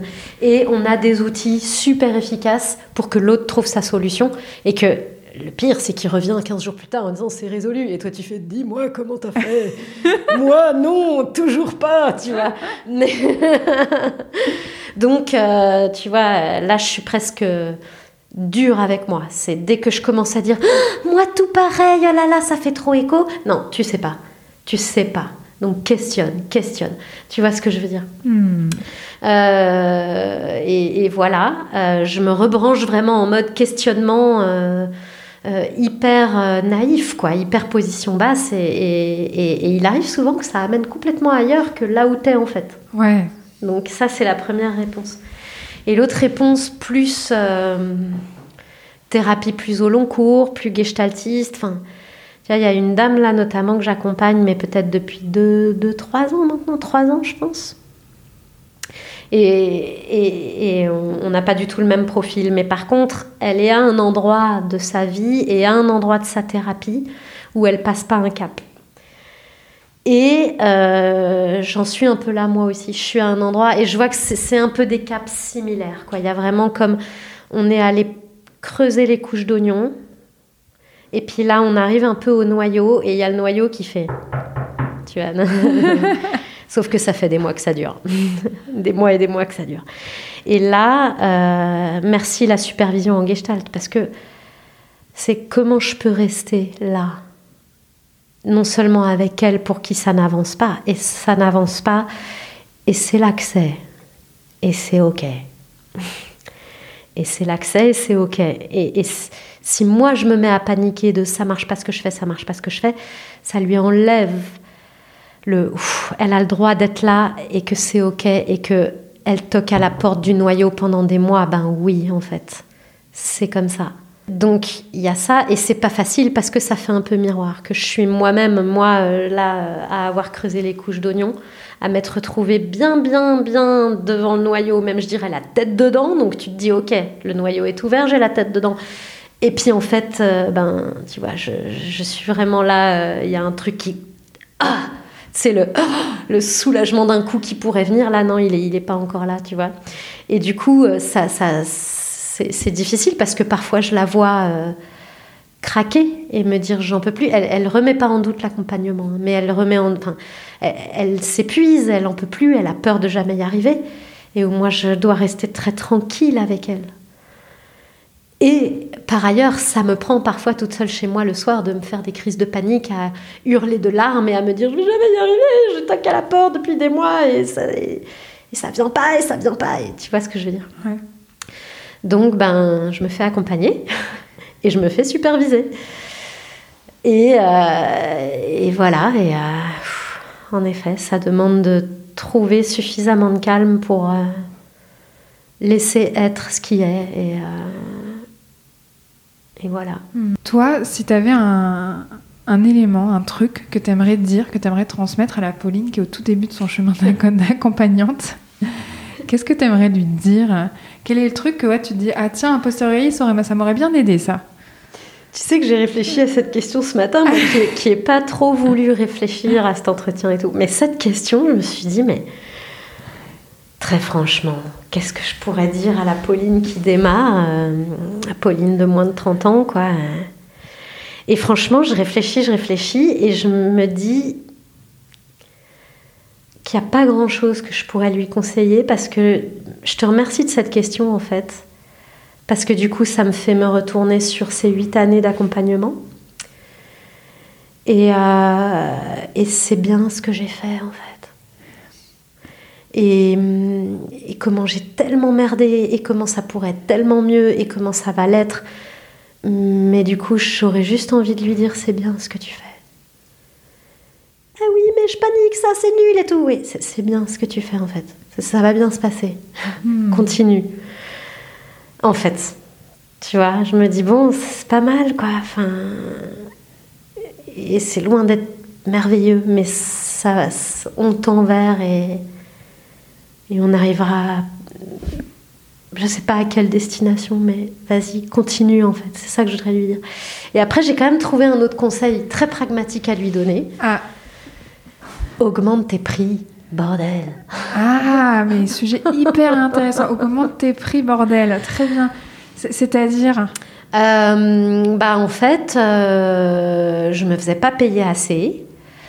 Euh, bah oui, parce que tu comprends, je débarque, je suis pas légitime, truc machin. Enfin, et si ça se trouve, la séance, elle va pas être efficace. Oui, on sait. Euh, augmente tes prix, en fait, c'est ton métier. Euh, pour plein de raisons, augmente tes prix. Déjà parce que je me suis retrouvée à devoir refaire des remplacements infirmiers parce que je gagnais pas assez ma vie en 2017. Et c'est pas ok en fait, augmente tes prix. Euh, d'où tu vas euh, refaire un autre taf. Euh, t'es légitime, augmente tes prix. et puis, une des raisons qu'elle donne, cette Pauline du passé, c'est oui, mais je suis dans une région où les gens ne gagnent pas beaucoup. Hein. donc c'est vrai, ça m'arrive de faire des prix moins chers à certains parce que je suis dans une région où il peut y avoir des gens en difficulté. Mais par contre, il y a plein de gens qui viennent me voir, ils sont pas richissimes, mais ils ont les sous, quoi. Et moi-même, il y a une période où bah, justement quand j'ai dû retourner bosser, euh, je me payais un psychothérapeute toutes les semaines. Hein. toutes les semaines. Hein. Je gagnais 900 euros par mois. Euh, bon, ben pour moi, c'était essentiel d'être suivie en thérapie. J'ai pas arrêté d'être suivie en thérapie, j'ai repris un taf à côté. Et je suis pas partie en vacances. Et je me suis payé ma thérapie. Une thérapie, ça se paye en fait. Ah, vous êtes cher, ils sont chers vos tarifs. Oui, Premièrement, c'est comme ça que je gagne ma vie. Et deuxièmement, qu'est-ce que tu es prêt à investir quoi? Euh, et, je rêve d'un jour, hein, pareil, viens manger du gâteau et tu payes pas, etc. Je dis pas qu'il faut à tout prix que les gens payent, mais aujourd'hui, dans la façon dont je travaille et dans comment ça me fait gagner ma vie et tout, ben, euh, ouais, ouais, euh, je pense que c'est important de, de, payer sa thérapie. Tu vois, cette jeune fille de 2016 ou 2017, un mec me dit j'ai pas les sous. Euh, ok, bah euh, non, vraiment, je suis en galère. Mais je lui demande pas le détail, ça me regarde pas. Et puis il est venu beaucoup de séances. On s'est venu, on s'est vu euh, peut-être deux fois par mois pendant six mois, et je lui faisais vraiment des tout petits tarifs. Et un été, il me dit bah ouais, j'aurais pas les moyens de me payer la thérapie au prix où vous êtes parce que sinon je pourrais pas me payer de vacances. Le mec me dit ça, je lui fais un tarif alors que moi, ça faisait 5 ans que j'étais pas partie en vacances parce que je gagnais pas assez ma vie et que je me payais de la thérapie. Et que le mec, je lui fais un tarif. Enfin, tu vois. Et là, je me suis dit, ah ouais, en fait, on n'a pas le même rapport à l'argent, on n'a pas le même rapport à l'accompagnement, On n'a pas le même rapport aux priorités, en fait. Et, c'est OK que ta priorité, ce soit ses vacances, tes vacances ou ton pot de Nutella euh, qui coûte 12 000 euh, chez Inter. C'est OK. Juste, c'est pas à moi de te faire un prix, quoi. Et prends tes responsabilités. Assume qu'en fait, c'est vacances ou thérapie. Tu vois? Donc, plein de choses comme ça où je me dis, monte tes tarifs, rends la responsabilité aux gens, arrête d'aller euh, te lever à 5 heures du mat pour aller faire des piqûres à des gens, monte tes tarifs. Pardon, j'ai réponse extensive. Ah, mais, c'est euh, génial, c'est une réponse en fait parfaite. Vraiment.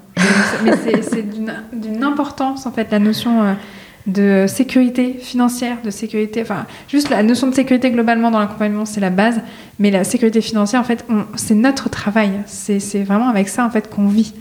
Donc certes, c'est pour aider, euh, accompagner, mais en fait, il y a une forme en fait aussi bah, c'est à nous aussi de prendre soin de nous, c'est à nous en fait de prendre soin de notre cadre. Et donc, euh, ce côté très, bah, vas-y, en fait, cocotte, augmente tes tarifs, euh, parfait. Vraiment, super. Puis, euh, une dernière, ouais, une petite chose, tu sais, on avait un peu parlé de ça, se ressourcer. oui. Ouais, oui, c'est pas, la, c'est pas être accompagnant qui va vous sauver. C'est pas être accompagnant qui va amener de l'équilibre dans votre vie. Donc, faites-vous accompagner pour pour, voilà, pour euh, connaître vos enjeux internes et personnels.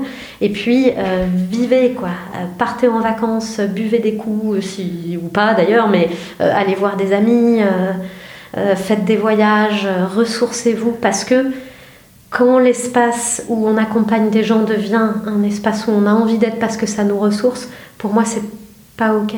Bien sûr que ça me nourrit, ça m'enchante, ça me ressource même parfois. Mais mais si ça devient mon sens dans la vie, ma raison de vivre, ça va pas en fait. Je crois que j'ai besoin de, de donner du sens, euh, de me nourrir par ailleurs, de me ressourcer par ailleurs. C'est vrai que je ne t'ai pas encore posé la question de comment toi tu fais pour prendre soin de toi.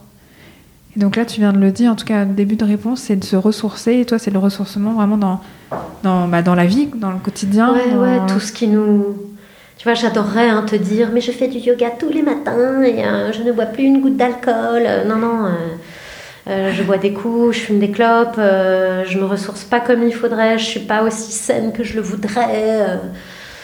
tu vois, non, je ne fais pas du yoga tous les matins, mais quand même, quoi. Il y a des alertes, tu vois, surtout que je reçois chez moi, donc quand, chez moi en confinement ou couvre-feu, quand je me dis ça fait 3-4 jours que tu n'as pas sorti le nez dehors, et que les seules personnes que tu vois socialement, c'est tes patients, ça ne, enfin tes clients, tes, consultants, ça va pas, Pauline, quoi. Donc euh, voilà, j'en suis pas encore au stade d'éveil où je fais de la méditation tous les jours, mais euh, bon ben, je mets mon manteau, je vais me balader, je vais aller rire avec une pote. Euh, je vais faire une grasse mat, je vais, je vais bouquiner, je, vais, je prends soin de trouver des ressources ailleurs, ouais. Bon, bah, super. Est-ce que tu peux nous, tu l'as un peu dit, mais comme nous faire un petit peu une bande-annonce par rapport à, tes projets futurs Là, il y avait le côté en fait Gestalt, mais est-ce que tu as d'autres euh, d'autres projets là qui arrivent euh?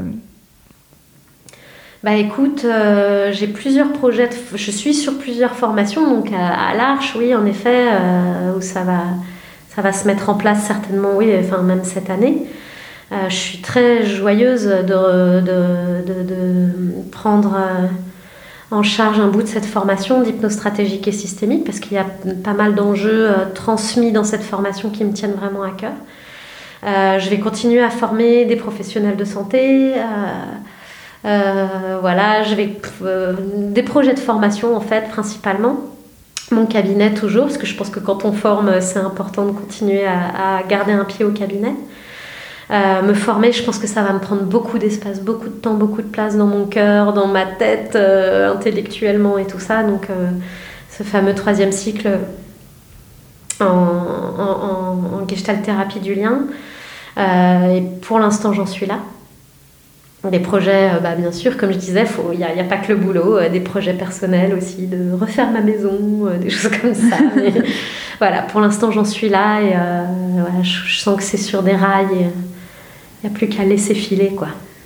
Ouais, super. Mm. top. Bah, merci beaucoup, Pauline, vraiment pour tout ce que tu as partagé là, ici. Euh, merci pour. bah, voilà, je, sais que ce mot, il peut être un peu vu bizarrement, mais moi, j'aime bien quand même, c'est authenticité. Voilà, de, bah, dans le partage, dans l'évocation bah, de tout ton parcours, mais aussi de toute ta construction, de tous tes questionnements, même encore au long cours. Donc, merci vraiment pour tout ça. J'ai pris beaucoup de plaisir à passer ce moment avec toi. J'espère que c'est réciproque. C'est extrêmement réciproque. Euh, j'ai toujours euh, été touchée par, euh, par ton travail et par ta personnalité. Et là, je viens de passer un excellent moment en ta présence. Et encore une fois, je, ne le redirai jamais assez. Je, suis honorée de, faire, voilà, de, participer à ton projet et, je te soutiens vraiment. Je continuerai à t'écouter. Et je te souhaite vraiment bon vent pour, ce très beau projet de qu'est ce podcast. Tes articles aussi que tu écris qui sont extrêmement bien. Tu écris très bien, donc euh, vraiment. Merci Elsa à toi, vraiment. Waouh, super. merci Pauline, vraiment un grand, grand, grand merci à toi aussi. Je te souhaite aussi un bon vent pour tous tes beaux projets. Vous pouvez retrouver toutes les notes de cet épisode ainsi que tous les épisodes d'accompagnante sur mon site internet elsacouteiller.com. Si cet épisode vous a plu, vous pouvez mettre des paillettes dans mon cœur et des étoiles dans mes yeux en notant en commentant et en partageant le podcast autour de vous. On se retrouve dans 15 jours pour un nouvel épisode. En attendant, vous pouvez me suivre dans ma vie d'hypnose sur mon compte Instagram, at echypnose. À très vite.